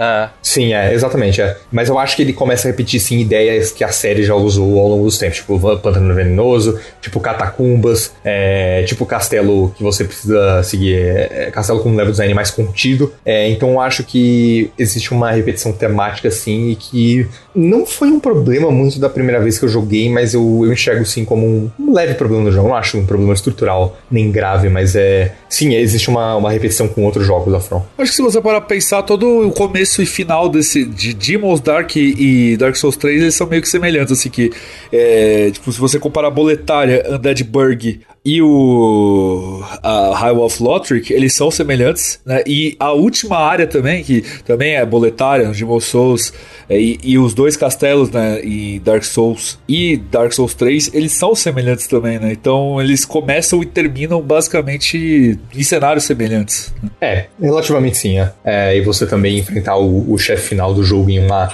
em uma área separada que é meio apocalíptica e tal, é, é, é semelhante. Mas é, eu, eu, eu discordo. Eu, eu não acho que o Dark Souls 3 ele fica repetitivo dentro de si mesmo. Eu acho que existe uma boa variação, sim, até, como o Carlos disse, até melhor que Bloodborne. Eu também acho. É, inclu- inclu- é, você falou uma parada interessante. Pra mim, Undead Settle- Settlement é, tem muita coisa assim de Central Yarn, cara. É, é muito, eu acho muito parecido. Inclusive até uma fogueira gigante e a galera ao redor. Sim, as rondas de inimigos também. Sim. É, o, o, os vários túmulos, né, que tem numa parte ali específica, então é bem Bloodborne e tal. Momentos que você entra em casas e tem escada dentro, você desce. Sim, muito sim. parecido. aham. Mas voltando à Grande Muralha de que ela termina com o Vort, que eu acho um chefe legal pra começo de jogo. Eu não acho ele incrível, mas acho um acho um chefe legal que que pode te matar muito rápido caso você não tenha cuidado. É, mas não acho ele é, extremamente especial nem muito memorável. É, Eu acho que ele é legal, eu não acho ruim não. É bacana. Cumpre a função. Acho ele bem fácil. Aham. É, se você demora, ele só vai ficar difícil se você demorar pra matar ele e ele começar a tacar gelo na arena toda. Mas no geral eu acho ele, ele é um boss fácil. E uma coisa que tira um pouquinho de potencial, de potência dele pra mim pelo menos é que tem um inimigo que vai repetir umas duas ou três vezes no jogo. Que ele é tipo Vort, só que ele não é um boss, ele é um mini boss que ele aparece em alguns momentos e ele é muito mais difícil que o Vort, pelo menos pra mim. Então isso meio que tira um O pouco da- jacarezão lá, né? Não, são os cavaleiros de. São os cavaleiros de Irifil, aqueles gelados de gelo. Ah, tá. Lembrei. Sim, sim, verdade. Tem um desse filho da puta no, no Aceitável entre os Mortos-Vivos, né? Quando você pega aquele elevador que, que o, o cebolão tá lá e você desce, tem um ali guardando uma porta que, que ele tá guardando pro, pra estrada dos sacrifícios, né?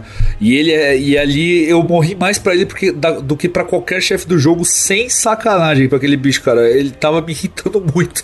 E aí eu falei, porra, e ele é igualzinho forte, só que ele é menor e ele é muito agressivo. Ele não para de te atacar em nenhum segundo. Então, esse bicho me deu um pouco de. me deixou um pouco papuçado com o Vort, assim. Eu sempre fico dando tease nele na porta. Tipo, abro a porta, vou pular de fora, ele não consegue pular de fora e eu fico batendo nele dali. Mas é. O que eu ia falar é que o Dark Souls 3. Mais uma vez, ele segue uma estrutura parecida com a do Dark Souls 1 no sentido temático, porque o que você tá atrás são a alma de quatro lords que não estão sentados em seus tronos. Você precisa levar as almas desses lords pros tronos para poder a, é, reacender a chama. É, de início você acha que são cinco, né? Porque um tá lá. É, um tá lá já, um aceitou sentar no trono, né? Um, um foi mais bonzinho com você. Ele segue essa, essa ideia, né? Você precisa matar esses quatro lords, assim como Dark Souls 1, você precisa alimentar a Lord Vesson com essas almas. E no Dark Souls 3 você bota essas almas dos tronos. né? Então é, é mais uma vez uma ideia semelhante aí. Sim. É, eu, eu fico me perguntando o que seria se, caso todos os chefes, todos os lords aceitassem é, ir pros tronos assim que você chegasse pra, na batalha com eles. Não. Você chegar na batalha não, beleza, eu vou sentar lá no trono, acho que é meu dever, é, como lord. Vai pro trono. Bora é, trabalhar, seus vagabundos. é, Ah, ok. é, cara, o Dark Souls 3. Você quer o Dark transformar Souls- Dark Souls 3 em Undertale, caralho? é, o Da- é, exatamente, é, o Dark Souls 3 ele é exatamente isso que o Felipe falou. Vamos trabalhar vagabundo, porque é o dever deles, né? É, mas esses, esses lords se recusaram a, a sentar nos tronos, então você tem que ir lá é, forçar eles, né? Então é uma, é uma estrutura parecida. Mas agora que a gente começou a falar um pouco mais dos chefes, eu queria perguntar pra vocês, e pra eu começar com o Carlos, o que, que você acha no geral da seleção de chefes do Dark Souls 3, a qualidade geral deles? É, bom, é uma coisa que meio que todo mundo já ouviu a gente falando, se não em podcast, pelo menos na, na internet aí.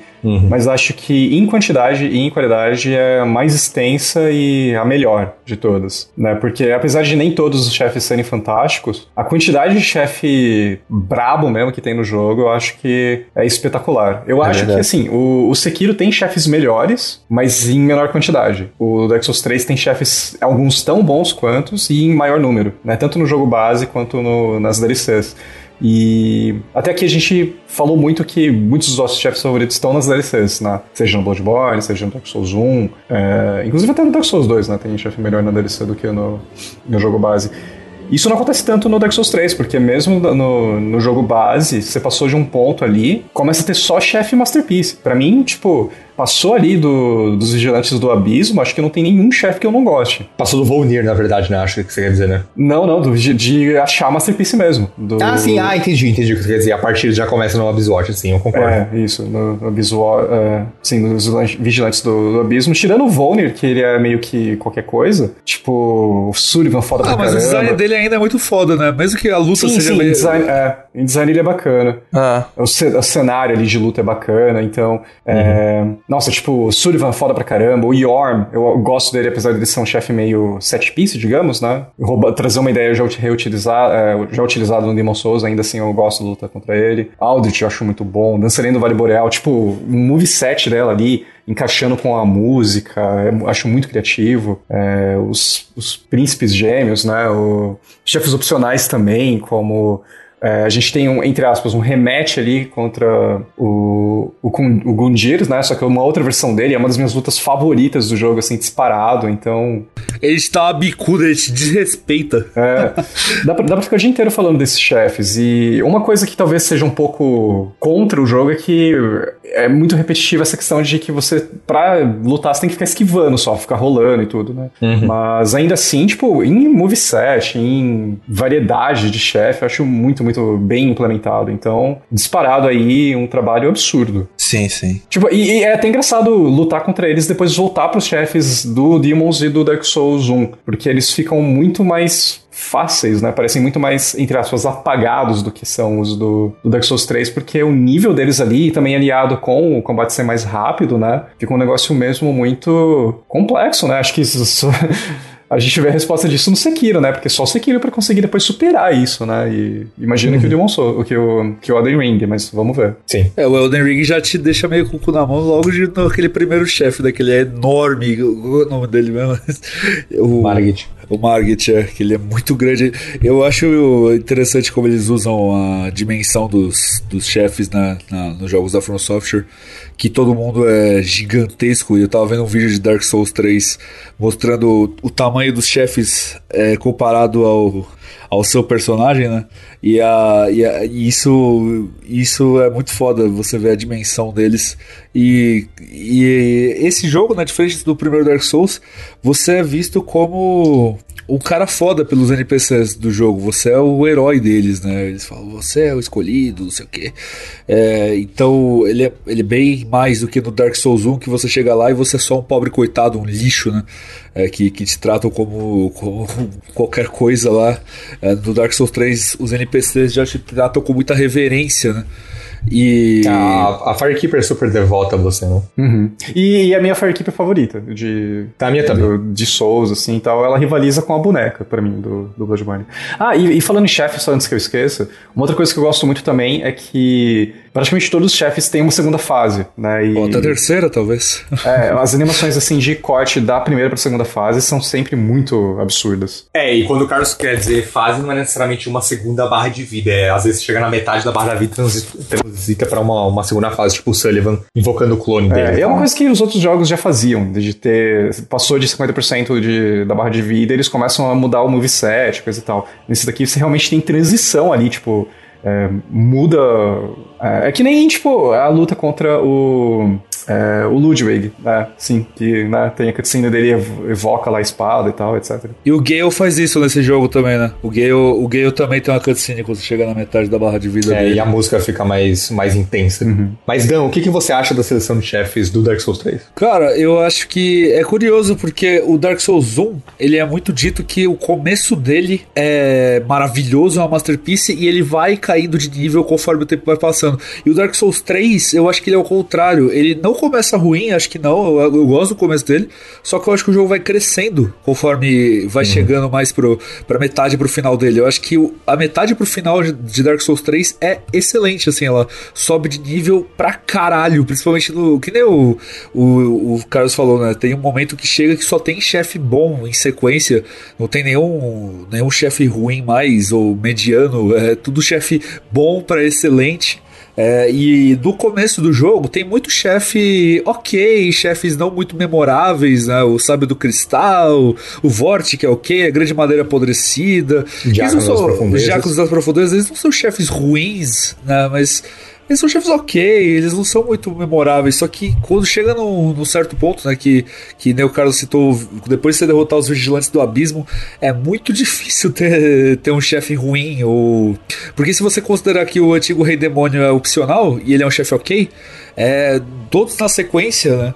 Ou eles são memoráveis pelo design que eu vou unir, ou eles são uma luta do caralho, assim, com, com a música muito boa, com o, o, o próprio Aldridge. Eu não acho a luta contra o Aldridge absurda, só que eu acho muito legal ser na mesma arena do Orsten Small. E, e eu acho a, a luta contra ele lindíssima também, pela questão da, do moveset dele, né, da, daquelas flechas que ele atira pro, pro alto. Então, Na, eu acho genial também a questão da dançarina do Vale Boreal. Isso, o Carlos que me falou, depois eu fui ver um vídeo e falei, pô, isso é muito foda, que a, a trilha sonora vai mudando conforme o moveset dela vai, vai ficando mais agressivo, né? Então tem gente que consegue derrotar ela de olhos fechados, eu acho isso sensacional. Uhum. E, e, até, até chefes que a galera não liga tanto, eu acho eles muito bons, como a armadura do Matador de Dragões, que ela repete na, na DLC, eu acho isso um, um vacilo, né? Mas tudo bem. Mas eu gosto, eu gosto da batalha, né? O, o, conceito de ser só uma armadura gigante com um escudo enorme, eu gosto também. Então é uma. Acho que depois das, depois do do, do Abyss Watchers e tirando o Volnir, é o único chefe que não é, não é bom né, de toda essa sequência. E se você não contar também o antigo Rei Demônico opcional, eu acho que é o Wyvern, o Ancient Wyvern, porque ele é um. Ele é um chefe assim de, de one hit kill, né? Então ele, ele é um chefe bem. É, mas de resto, cara, uma seleção de chefes absurda e eu acho que o meu, o meu chefe final preferido da From Software é, é o, é o of Cinder. Talvez, eu não parei pra pensar nisso, mas eu acho que talvez seja. Então é uma seleção de chefes do caralho mesmo. É, e é bem impressionante essa questão da, da segunda metade ser melhor que a primeira, porque a gente já falou em outros episódios, mas jogos costumam ter os seus começos melhores que os seus finais. Às vezes porque por repetição de ideia mais pra frente no jogo, ou talvez porque toda a parte inspirada estava no começo. Mas é bem difícil Eu acho que, um na jogo. verdade, uma, um motivo disso é que as primeiras fases geralmente são as últimas a serem feitas, porque os caras desenvolvem todos os sistemas antes, e a primeira fase mesmo tem que ser aquela que entrega para te manter na experiência, né? Aquela questão de, tipo, os primeiro, a primeira meia hora de um filme tem que ser. Não, na verdade, até menos, né? Os primeiros 15 minutos tem que ser realmente engajantes, porque senão você larga a mão. E aqui é a mesma coisa, né? Meio que aquela parada que professor de redação te ensinava, é, escreve o texto, depois você, você escreve o nome dele, né? Pra, pra, é meio que isso, porque o começo tem que ser mais impactante. É, e eu acho que Dark Souls 3 é o único jogo da From que realmente eu acho a segunda metade melhor que a primeira. Tipo, todos os outros jogos dela eu acho, eu gosto mais da primeira metade. É, alguns eu gosto menos da segunda metade, bem menos da segunda metade. Sekiro, talvez? Mas, é, então, é isso que eu ia falar. O Sekiro, para mim, é o único que fica fora, porque eu acho ele inteiro uh, num, num nível, assim, constante. Inclusive, a, o Palácio da Nascente, que é, minha é, que é a última área do jogo, é minha favorita do jogo também. Uhum. É, então, é bem difícil acontecer na From, e eu citaria só o Dark Souls 3 é, como tendo a segunda metade melhor, enquanto o Sekiro, pelo menos, ele mantém o nível durante ele todo. Mas, Felipe, você, o que você acha dos chefes? Ah, cara, eu acho sensacional. Eu acho que realmente é a, é a melhor seleção de chefes da From Software, é, até melhor do que Sekiro. Eu acho que conceitualmente, às vezes, eles são brilhantes, cara. É, o Dan citou o antigo Rei Demônio. E, cara, eu acho sensacional no. Você enfrentar ele, quando ele tá com, tipo, sei lá, 10% da vida, ele, ele carrega uma grande explosão. E se você não estiver muito perto, se estiver perto, você vai morrer. Mas se você tiver. Se conseguir sobreviver a ela, ele vai ficar desgastado. Como se, tipo, aquilo ali fosse o último recurso dele, tá ligado? E ele fica. Se conseguir andar direito. E, tipo, cara, isso eu acho brilhante, porque ele tá ao é redor de também vários... parecido que eles fazem no, no Sif, né, Felipe? Que o Sif fica meio que mancando, assim, meio machucadinho, é tipo sim, isso. Sim, sim. É, e eu acho muito foda que ele tá ao redor de vários outros demônios e ele é o último, sabe? Eu acho isso do caralho, velho. Eu acho isso é pra ser caralho. bem decadente, é. E é, eu tenho até pena dele, porque é o último demônio e você vai lá matar sim, ele. Sim, sim, sim. Cara, eu lembro que eu arrepiei na primeira vez que eu vi isso. Na primeira vez que eu joguei, não, isso não aconteceu, eu matei ele antes disso acontecer. Mas eu acho que quando eu tava no New Game Plus e eu vi isso, eu falei, cara, que sensacional, velho. E eu, eu, acho que o problema do antigo, do antigo Rei Demônio é que, como ele é opcional, você pode voltar para ele quando você estiver muito forte, e aí você vai matar ele em 10 segundos, tá ah, Mas eu nunca faço isso, eu nunca fiz isso. Sempre quando eu acho um boss, eu, eu vou em frente. E eu concordo com vocês, eu acho que da Dark Souls 3 ele é o talvez o único jogo da From, tentando Sekiro, porque Sekiro não, não tem DLC, é que o meu boss favorito ele não tá na DLC assim, né? Ele tá no jogo base, eu acho que tão bom Você que é. louco. É, pois é. E uma parada engraçada que vocês estavam falando também.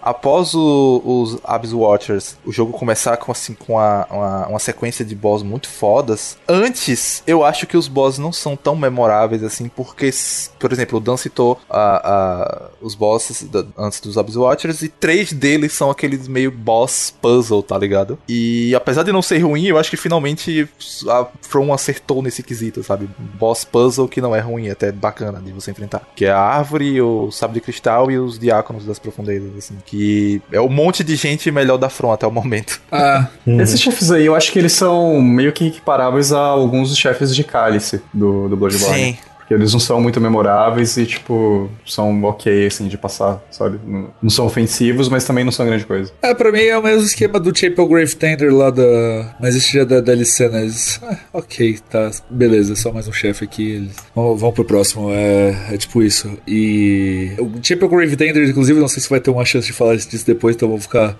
Vou só citar aqui que é bem triste, né? ele não ser um chefe muito, muito legal, porque o, o lobo ele é meio que o Sif, porque como é um mundo de pintura, é, mesmo o Sif já estando morto do primeiro Dark Souls, ele pode ser o Sif porque é um mundo de pintura, então quem tá morto pode estar ali, né? Então é. Provavelmente é o Sif ou. Na real, na real, só o lobo mesmo, repetido a É, ideia. não acho que seja o Sif, não. seria, eu acho que seria, seria totalmente Ele tem o diferente. mesmo risco, ele tem a mesma cicatriz, tá ligado? Então por isso que. Que a parada do. Por isso que o pensamento que talvez ele seja o Sif tá ali, né? Só que o cara não é o Artorias, então não faria sentido. Mas, É, não- mas não, não faz, né? meio que foda-se também, porque essa é uma batalha muito. É, ok, tá bom, vamos pra, vamos pra próxima batalha. E aí é só um chefe opcional também, você não precisa matar ele pra enfrentar Sister Fried. É, eu acho bacana porque ele é tipo um gladiador e a recompensa por vencer ele é justamente a parada de entrar na arena, né? Uma coisa assim. De PVP, É, né? aí, faz, aí faz sentido ele ser o, o- E a armadilha é bem legal. A gente nunca fala sobre, sobre o PVP desses jogos aqui, porque a gente não é, não é muito desse, desse mundo em Souls. Odeio. É. Eu tenho mais o que fazer da vida. exatamente, é. É exatamente, velho. Definiu, definiu perfeitamente. Se eu não me engano, se eu não me engano, eu não lembro exatamente se essa informação tá correta, mas no Elden Ring você pode jogar online, mas com invasão desligada, não é um negócio assim? Ai, graças a Deus. Ah, que Eu coisa boa. negócio- não tenho certeza, mas se for realmente isso, ótimo, né? Porque as interações online são sempre legais, mensagens e tal, mas ter que lidar com invasão e você querendo jogar ali sozinho e progredir é muito chato. Você tomar um front, front stab e você não sabe nem de onde Você veio. foi sabe? invadido por Matheus 2013. é bem chato, é. Nossa, eu, mas teve uma vez que eu fui invadido por. É, tipo assim, você foi invadido por você. Eu achei muito engraçado. What the fuck?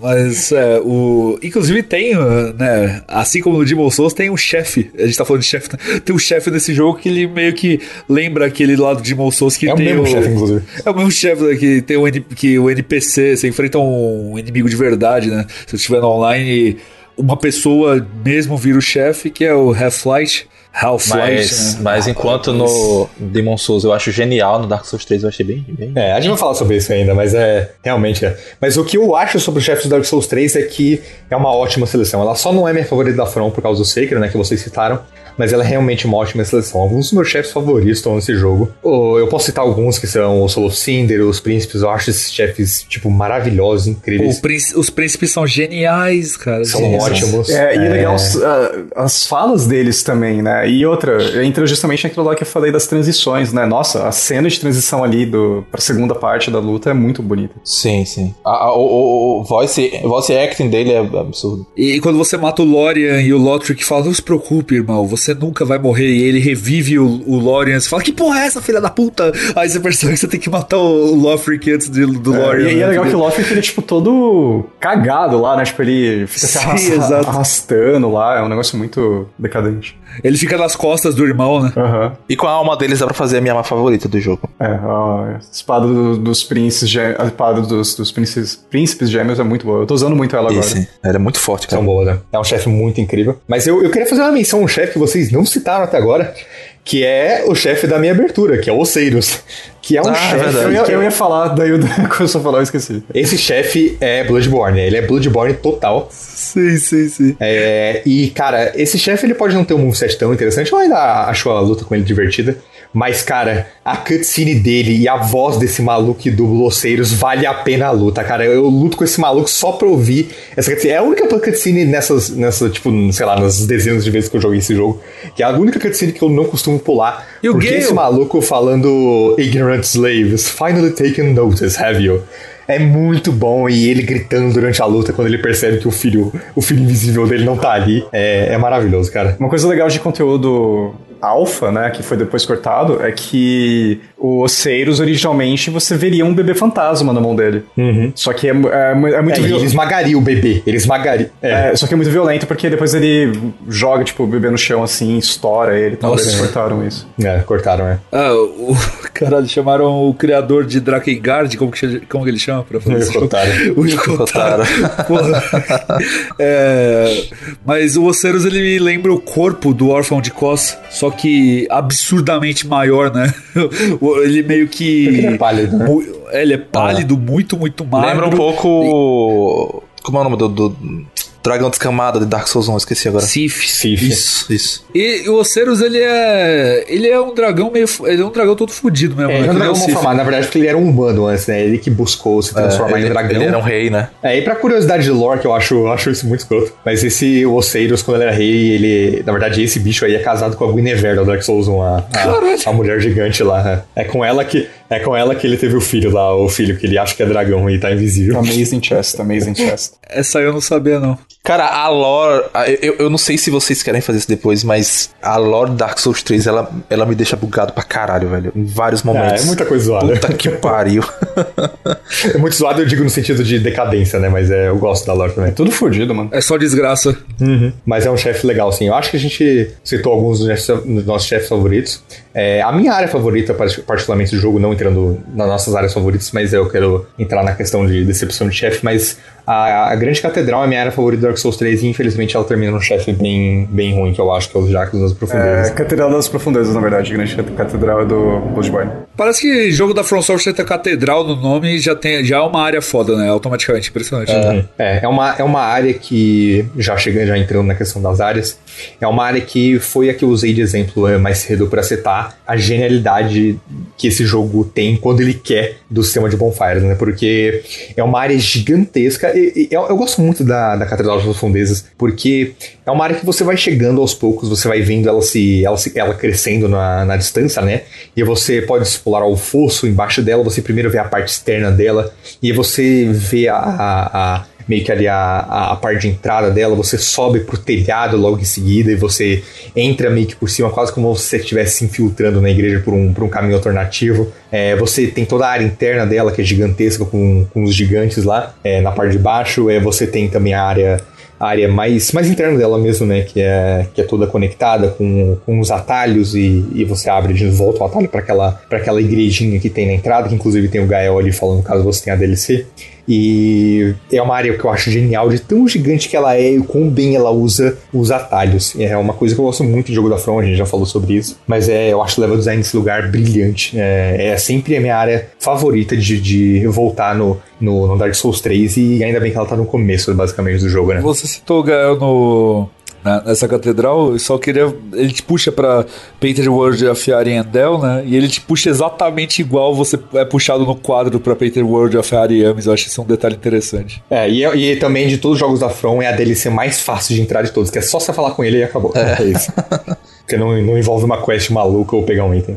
A Rigged City também é fácil de entrar, é só acionar a bonfire. Então, eu digo que a- eu digo as DLCs do Dark Souls 3 são as, as mais fáceis de entrar, né? Ringed tem City que- tem como você entrar sem ir pela Painted World of Ariandel, e aí é difícil de ir, né? Mas ninguém faz isso. Mas na verdade é só no final do jogo, né? Você, você vai ali pra, pra Fornari e transporta. Mas é uma área que eu gosto muito e uh, fico feliz que seja a favorita do Carlos também. Uhum.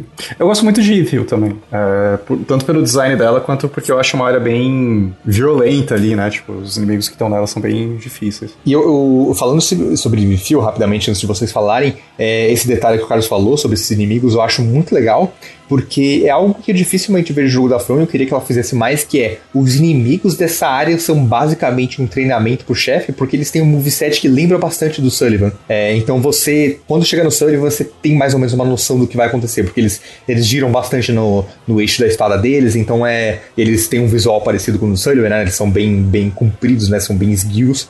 Então é, eu gosto que é um, são inimigos que evo- evocam o chefe que você vai enfrentar naquela área.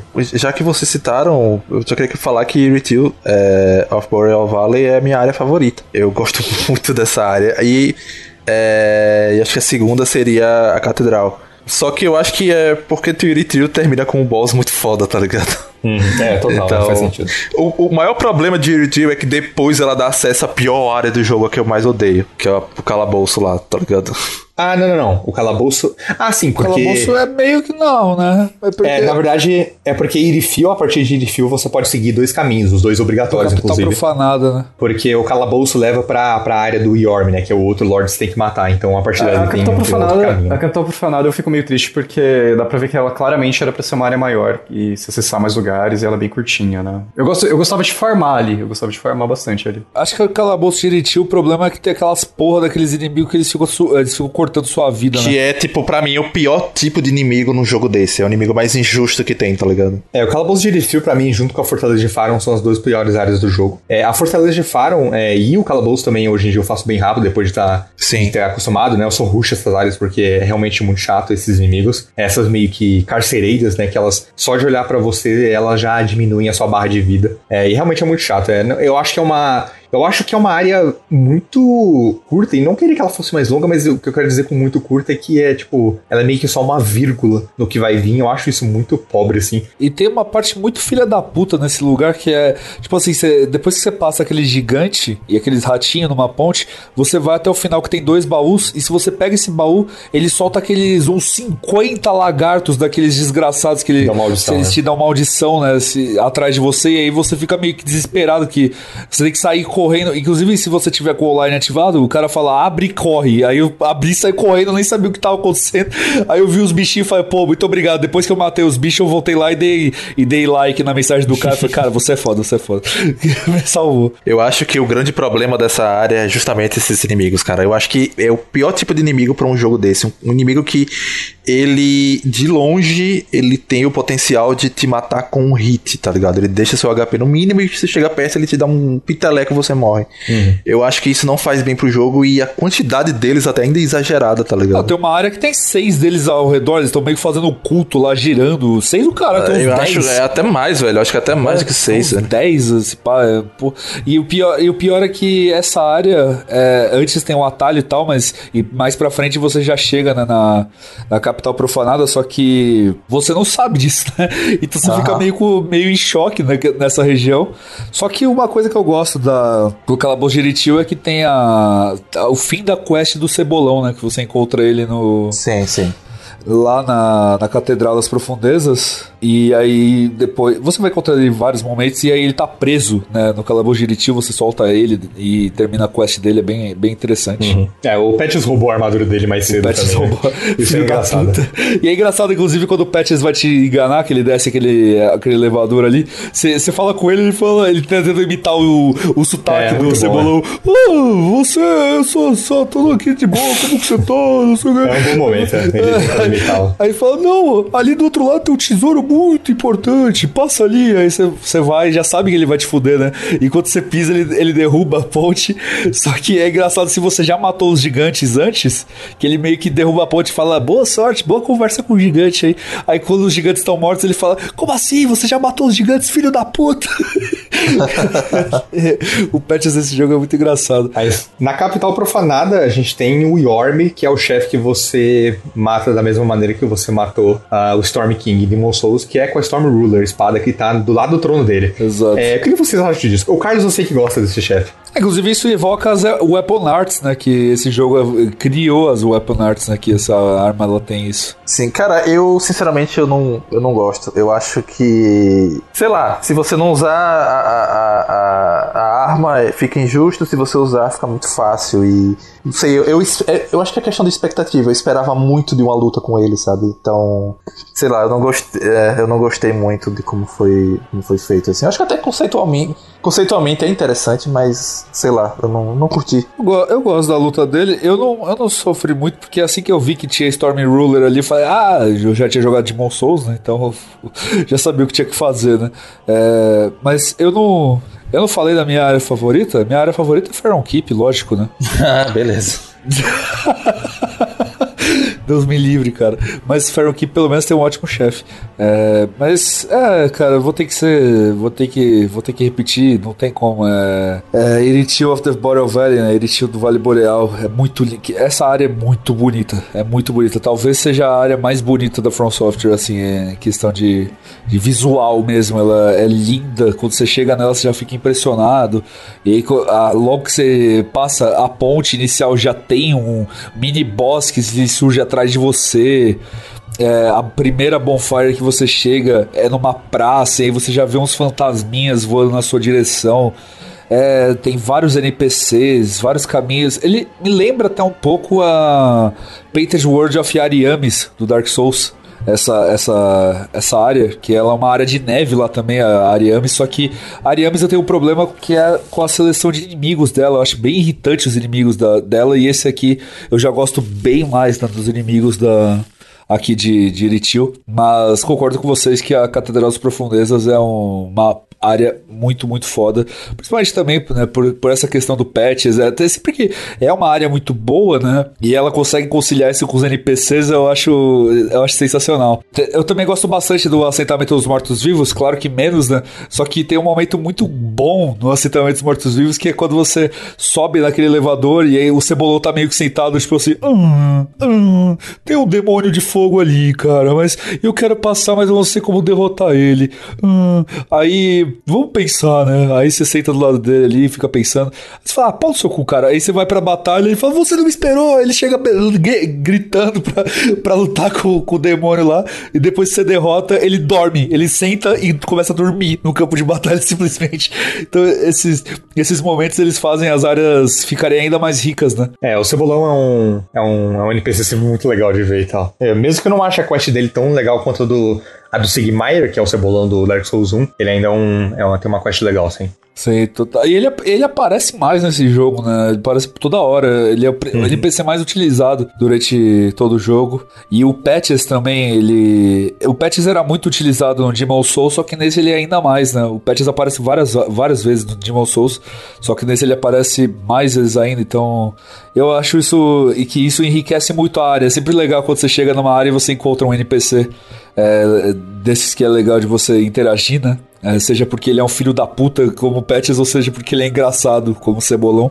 Então acho que minhas três áreas preferidas seriam essas aí: o uh, of the Boreal Valley, o, a, a Catedral e o Azeitamento dos Mortos-Vivos. Só que eu, cara, eu, eu gosto do Bosque da Crucificação, apesar de muita gente não gostar. Eu acho uma área legal também. Mas eu acho que muita gente critica além da conta as áreas de Dark Souls 3 e eu, e eu gosto pra caralho delas. É meio que assim, pô, parece que as pessoas fazem isso aqui. Dark Souls 3 tem chefes é, sensacionais em áreas horríveis. E eu discordo totalmente. Acho que as áreas também são muito boas. É, não tanto quanto os outros jogos da, da From em em certos pontos, mas essas três que eu citei aqui, elas são altíssimo nível, coisa pra caralho mesmo. Mas eu queria perguntar pro Carlos agora, é, de um outro aspecto muito importante de jogos da From, que é o que ele acha do level design de Dark Souls 3, no geral, em comparação com, com qualquer outro jogo da From. Eu acho tão bom quanto o do Bloodborne, em termos de level design mesmo, estrutura de fase e tal, não, é, não só design, né, mas uh, os passos que você tem que seguir, né, qual porta que você tem que abrir, qual atalho que você acha e, e coisa do tipo. Eu não acho que tem nenhuma área horrível horrível, que nem a gente já falou mil vezes de Lost Islanders. E é uma coisa que também acontece no Bloodborne, não tem nenhuma área horrível, assim, que quebra tudo. Tem algumas fases melhores do que outras, mas, assim, em, em média, né, eu acho elas todas, no mínimo, interessantes e, e bem estruturadas, né, tirando a questão lá do, das bonfires que a gente falou, se você for fazer tudo, né, sem acender essas bonfires, por exemplo, fica um negócio bem, bem legal. E eu acho que mantém aquilo lá que a gente estava falando, né? Que começa muito bem, depois tem umas áreas um pouco mais ou menos, né, um pouco menor em qualidade, mas depois vai só subindo, né? Então eu gosto muito do castelo de, de Lothric, né? Eu gosto de como ele conecta com outros lugares para ir para luta, luta lá contra os Oceiros e tal. É, eu gosto desse esquema que eu falei, que tipo, você começa o jogo descendo, depois você sobe, depois você desce de novo. As áreas de DLC também eu gosto bem, né? Uh, Cidade Anelada eu acho legal em, em, design ali das cores que eles usam. Eu gosto das arenas de, de combate também. Acho que não tem nenhuma arena que eu não gosto. Tipo, não tem nenhuma arena, tipo, a luta contra o é, o Man Eater do Demon Souls, por exemplo, né? Que é, que é completamente bullshit, né? Então isso daí eu acho bacana. Então, em termos de level design, sim, eu gosto, porque como a gente tava falando, tem essa toda essa questão de verticalidade também dentro da, das fases em si, né? Porque tem escadaria para tudo quanto é lado, tem lugar secreto para tudo quanto é lado também, né? E eu acho que o jogo te guia bem visualmente, né? Então fica fácil dele te mostrar, ó, tem algo interessante para cá. Né? Então não acho que ele tenha nenhum grande defeito nisso daí. Uhum, total. Eu concordo. Eu acho que, embora eu goste um pouco mais do level design do Bloodborne, eu ainda acho que o Dark Souls 3 tem picos muito altos. Eu citei da a Catedral das Profundezas, né, que eu acho o pico do jogo, mas eu também gosto muito do edifício do Vale, do vale Boreal. Eu acho que a Nordondo, mesmo seja repeteco de uma área do Dark Souls 1, ainda acho né, que né, mantém aquele, aquele bom level design, mesmo que seja só uma, uma porçãozinha ali de Anordondo. É, e tem uma coisa legal, porque na verdade no Dark Souls 1 você nunca vê a parte de baixo, e no Dark Souls 3 você vê toda a parte de baixo e você vê só um pedaço de Anorlondo. Então tem um é meio que espelhado, né? Eu acho isso uhum. bacana. Sim, sim, faz sentido. É legal. É, eu acho esse detalhe de quando você tá em Anorlon no Dark Souls 1, você não consegue ver, você não consegue ir pra baixo. E Iritil é a parte de baixo, isso é muito foda.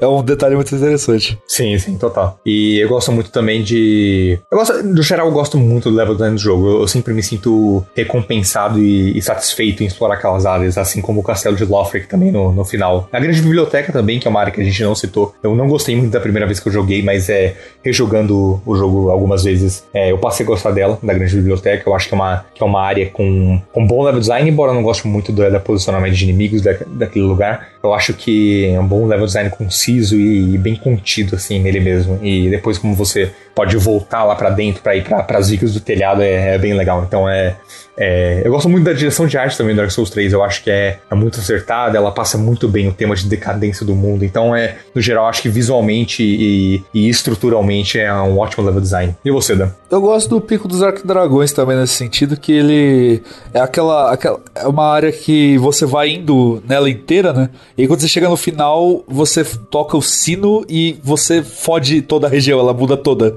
Ela começa a, a umas chuvas muito fortes, né? Então é um conceito interessante apesar dos inimigos serem irritantes. É uma coisa que eu gosto de lá depois que você mata o, o Nameless King é que quando você né, continua explorando todo lugar ali sem a, as nuvens e a chuva, me lembra muito uma arquitetura grega. Me lembra meio que um Olimpo ali e tal. Eu acho isso bacana. É verdade, é verdade. Uhum. Parece mesmo.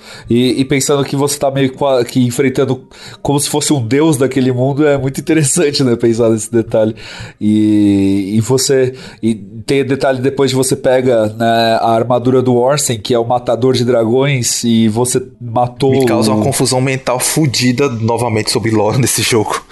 E na, se, você, se você ler a descrição, diz que ele fugiu de An Anorlondo. Tipo assim, como é, assim? Ele fugiu de Anorlondo e ele foi se unir ao, ao Nameless King, que na verdade é o primogênito do Gwyn, né? Mas é questão de lore e tal. Mas ele foi pra lá. É, aí eu começo a pensar, tipo, senão a gente não matou ele em Dark Souls 1. Existe a teoria de que, na verdade, é uma ilusão. a gente mata é uma ilusão no Dark é, Souls exato, 1. por causa né? que você bata a Guinevere depois, né? Pode crer. É, é, então tem isso, é. E o Warsten, o Warsten é o chefe sozinho do Dark Souls 2, não é? É, mas não é o Ornstein, na verdade é Cara, Dark Souls 2 é, não faz sentido, né? cara. Dark Souls 2.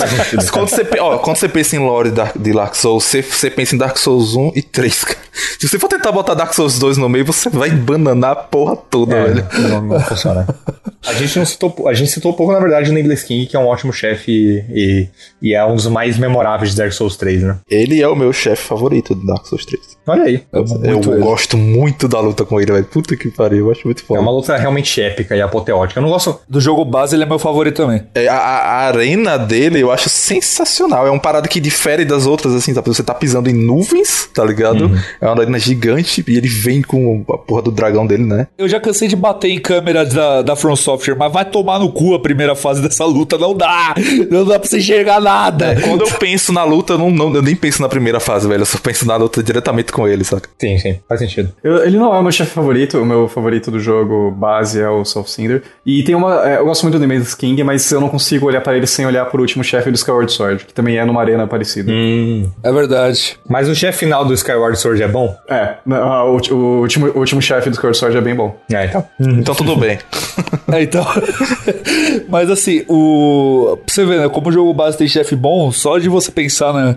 É, o Nameless King, o, os, os gêmeos. E é, também, por exemplo, o, o Sullivan, Todos esses. É, dá pra você entender, Abyss Watchers, dá pra você entender alguém colocar como o chefe favorito, né? O Soul of Cinder, óbvio. Porra, são chefes fantásticos, né? E... O Soul of Cinder é, assim como pro Carlos, o Soul of Cinder é meu chefe favorito do jogo base também. É, eu acho um chefe final brilhante. Eu acho a ideia dele de ser vários Chosen Undead que chegaram à, à fornalha da primeira chama, acenderam a chama e você tá lutando contra várias builds diferentes possíveis de magia, uma build de destreza, uma build de força e, e você vai ela, e ele vai transitando entre elas, build de milagre também. É muito legal, cara. O set chefe é incrível. Visualmente a arena também é maravilhosa. E a segunda fase, né? É, é, vem o Gwyn e aí começa o piano do Gwyn. É puta momento incrível. Eu acho sensacional ele, ele mudar o moveset no meio, assim, a qualquer momento. Eu acho do caralho. E é, é, é completamente aleatório. Exato. Inclusive, é que ele dá aquela bicuda do Champion Gundir também. Ele tem uh, um, um Não, é diferente, pare- é diferente. É, A do Gundir ele dá meio que um, um, um, um chute giratório, tá ligado? O do Soul of Cinder é mais pra quebrar a sua, sua postura, tá ligado? Eles pegam com a espada, te joga pro alto, explode com fogo, Sim. te joga no chão. Porra, ele é, ele é fantástico, o Soul Cinder é fantástico, cara. Que chefe maravilhoso. Ah, cara, é, do Soul Cinder eu só posso falar que foi o primeiro chefe que tipo, me deixa emocionado mesmo quando eu, eu enfrento ele. A primeira vez que eu enfrentei ele, quando tem essa transição pra segunda fase, o negócio de arrepiar. Tipo, nível emocional ali de luta, ainda mais pra quem vem desde o primeiro Dark Souls, é absurdo. E todo mundo fala, ah, mas é fanservice. Não, desculpa, não, é- não é não. Ali tem, tem um motivo pra estar pra tá ali, sabe? Eu ia falar justamente isso, cara. Mas, tipo, faz total sentido o moveset do Green ali no- na segunda fase dele. É. Falar que o Soul of Cinder é, é fanservice é que nem falar que o Joel não pode cantar minha música pra Ellie porque é fanservice do primeiro. não faz sentido, pô. É sequência, é uma sequência, desgraça. Mas, enfim, é realmente é um, é um ótimo chefe.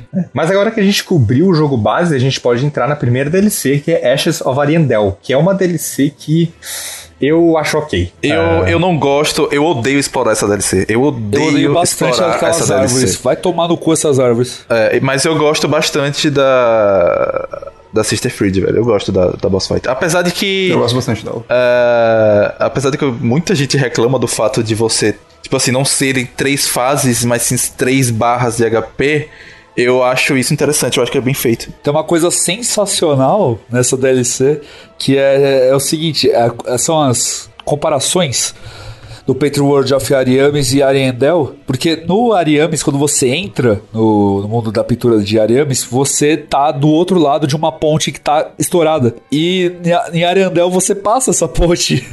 então é, é muito, é muito foda isso. É a mesma ponte, né? A mesma ponte de corda. Na verdade, aquele, a- a- as duas pinturas são literalmente no mesmo lugar, você sabe, né? Aham. Você visita a mesma torre, né? Sim, é exata. São literalmente no mesmo lugar. Só que a questão, a questão da ponte é muito foda, porque na, na Ariames você não conseguia passar a ponte e aqui a ponte tá lá, né, pra você acessar. Aham. Então é, isso, isso é bem, bem legal. E, no geral, assim, cara, ela tem bastante coisa irritante essa área. Principalmente uma região que você tem que ir pra. que tem aquelas moscas do caralho lá que você tem que é ativar pra. É, exatamente.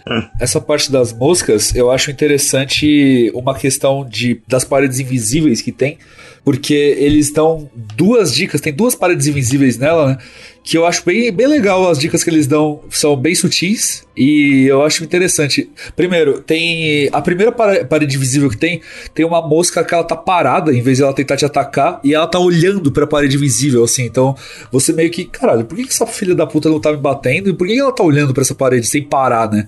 Ela, ela- não se mexe, ela só vai te atacar se você der uma porrada nela. Se você passar na frente, ela não para de olhar pra parede.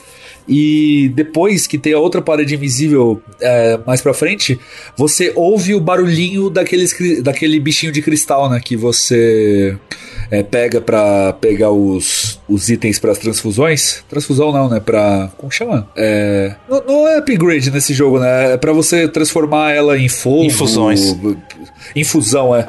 É, ele tem aqui, esse bichinho que ele dropa a pedra de infusão. Você ouve ele do outro lado da parede e fala, pô, tem alguma coisa aqui, né? Aí você bate na parede e aí abre a, a parede invisível e, tem realmente o bichinho lá do outro lado. Então, são duas dicas interessantes que eu acho uma, duas boas sacadas aí, né? De, de indicar pro jogador que tem parede invisível, além de só ter uma mensagem escondida ilusão à frente de outro jogador. É, eu acho essa DLC o quê? Porque eu não gosto muito da área. No geral, eu não gosto muito de áreas de DLC de Dark Souls especificamente. Eu não gosto muito da área. Eu acho que ela tem um chefe ruim, que é o, o Grave Tender, e, o, e um chefe ok, que eu acho a frente. Ruim, você diria? É, Ruim, o ruim? Eu acho ruim, sim. Não seria só o okzinho? Não, não, eu acho ele ruim pelo fato de que aquele lobo, caso você tenha explorado direito a DLC, você já enfrentou duas outras vezes. duas Sim, ou sim, três sim. outras Eu vezes. acho, eu acho que se fosse só ele, só ele seria mais legal. É, eu acho, é, eu acho um chefe realmente ruim. É, a música dele, porém, é muito boa. Uma coisa que eu acho legal dessa área é que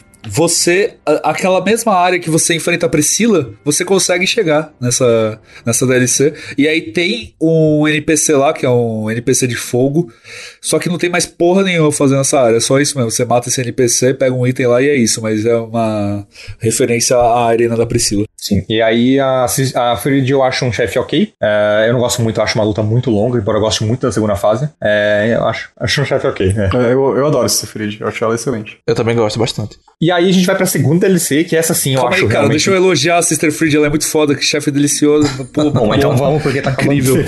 Bom, pode. Pronto, só isso mesmo. Eu queria só dizer que o Snake é maluco, essa chefe é incrível. Pronto, é a, a Lady Maria de Gelo. É nóis. Pronto, Deus do céu. Não, aí não, aí ofensa, Lady Maria. você exagera. Pelo amor de Deus. E aí a gente vai pra segunda DLC, que essa sim eu acho- realmente acho muito boa, que é a Ringed City, que essa é uma DLC bem maior que a, que a Ashes of Arendelle. Ela tem duas áreas. É Elden Ring? Elden Ring e Ringed City? Nossa.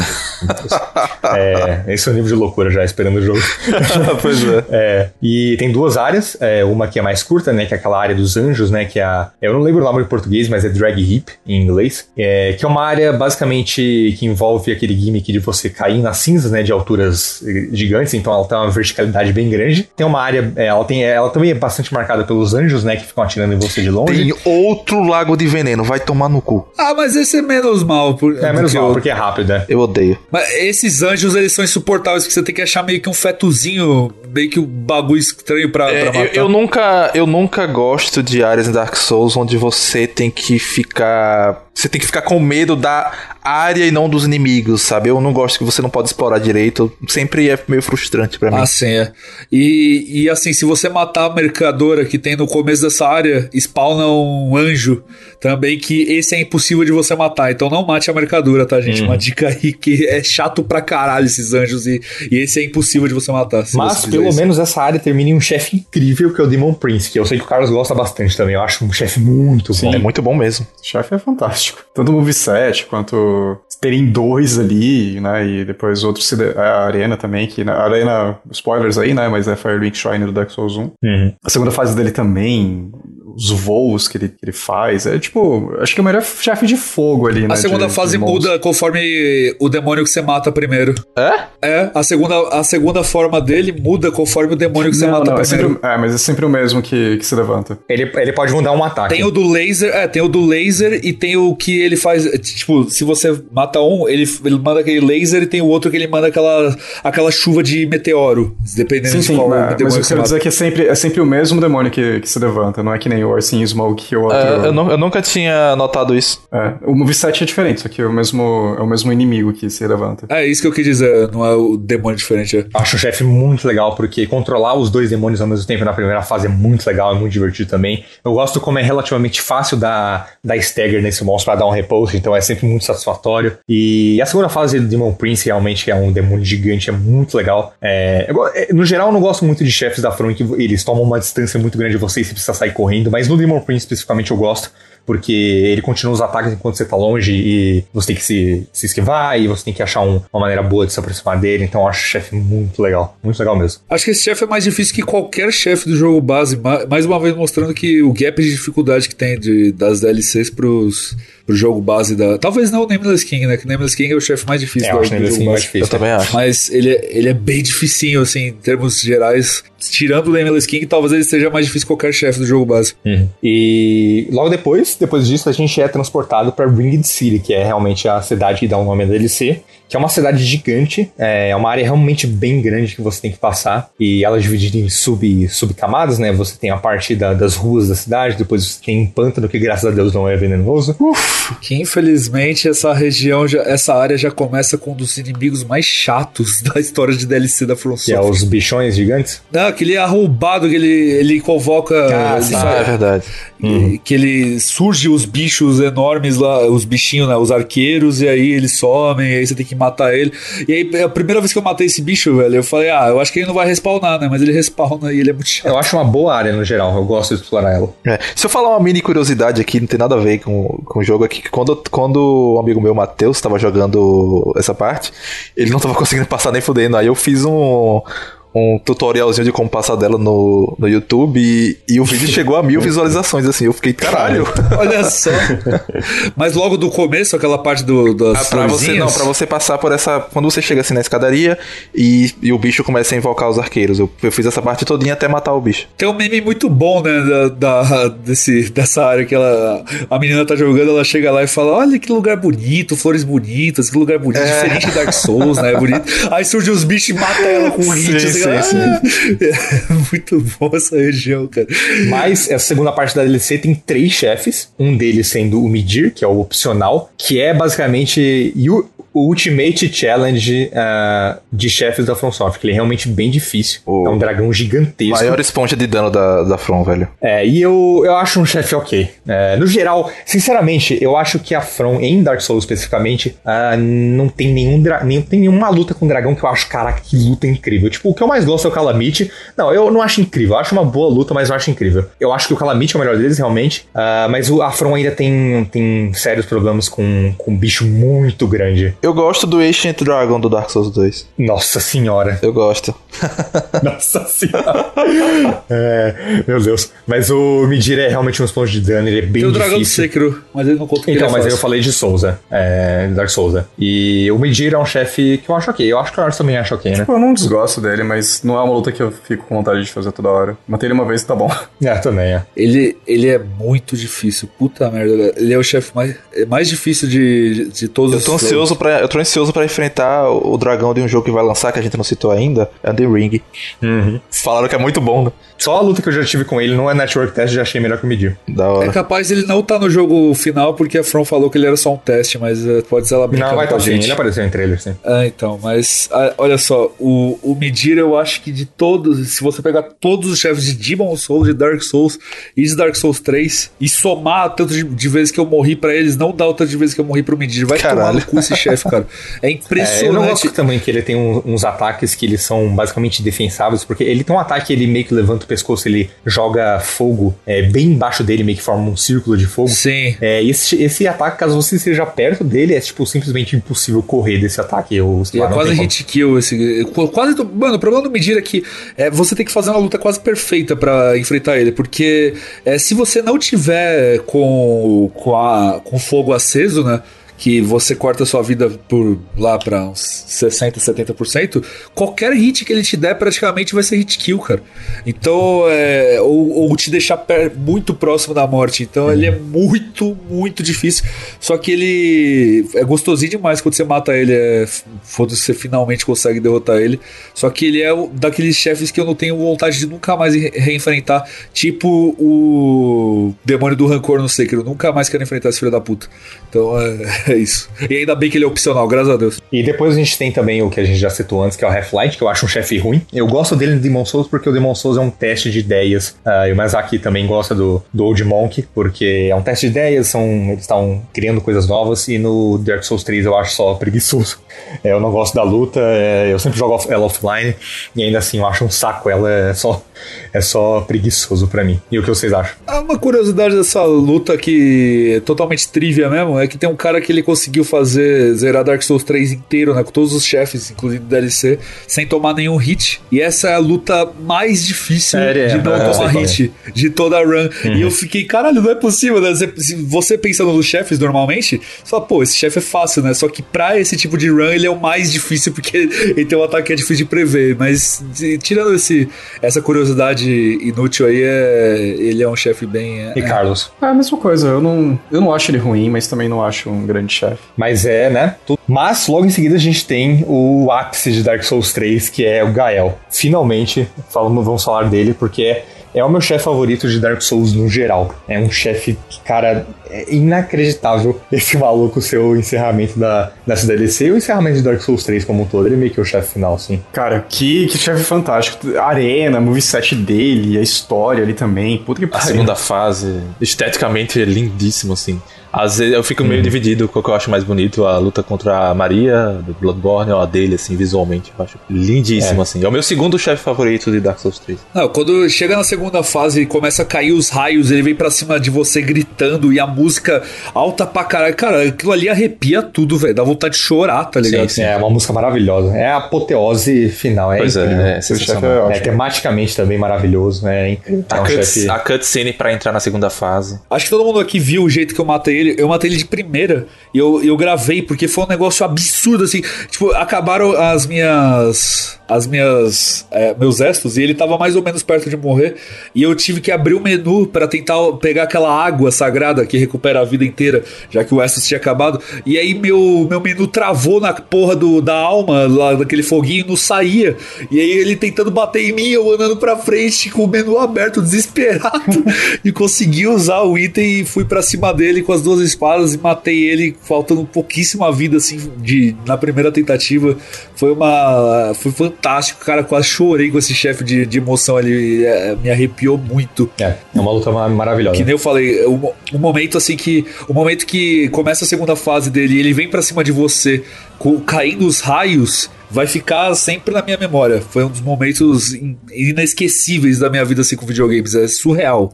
Surreal mesmo essa luta. E eu, e eu cheguei no Gale já sabendo né, já, que, a, que vocês amavam ele, que toda a comunidade de Souls ama muito ele. Então eu já cheguei com a expectativa no talo e mesmo assim ele conseguiu superar minhas expectativas. Ele é absurdo. Bom, e agora que a gente terminou de falar de tudo que tem pra falar sobre Dark Souls 3, é, chegou naquele momento que a gente vai finalmente ranquear todos os jogos da From a partir de Demon Souls, né? É, incluindo o Sekiro dessa vez, né? Já que a gente tá terminando. Quem quer começar? Carlos?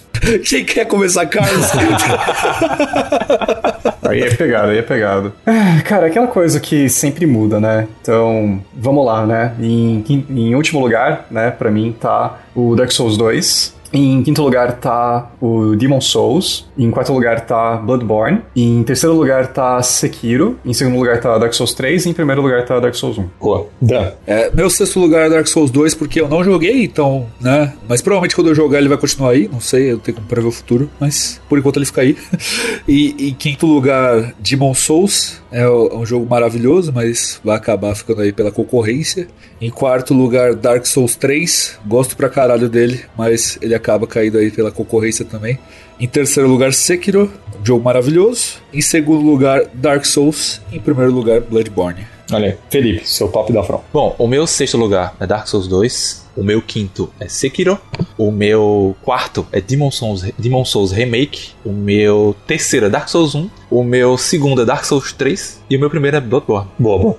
E pra mim é sexto lugar Dark Souls 2, eh, quinto lugar Dark Souls 3, quarto lugar Demon Souls, terceiro lugar Dark Souls 1, segundo lugar Sekiro e primeiro lugar Bloodborne. E espero que. Eu tenho quase certeza que o primeiro lugar vai mudar muito em breve, hein? Opa, tomara, tomara. Eu acho, que, eu, eu acho que o meu não vai, não, porque eu sou muito gado de Bloodborne, mas quem sabe, Eu, né? eu, Vamos eu ver isso aí. torço pra mudar, cara. Eu gostei que nossas listas foram bem variadas, né? Assim, as Foi bem diferente, é. É. Tirando eu, o Felipe e o Snake, que colocamos os três Bloodborne em primeiro, né? O resto mudou pra porra toda, assim, né?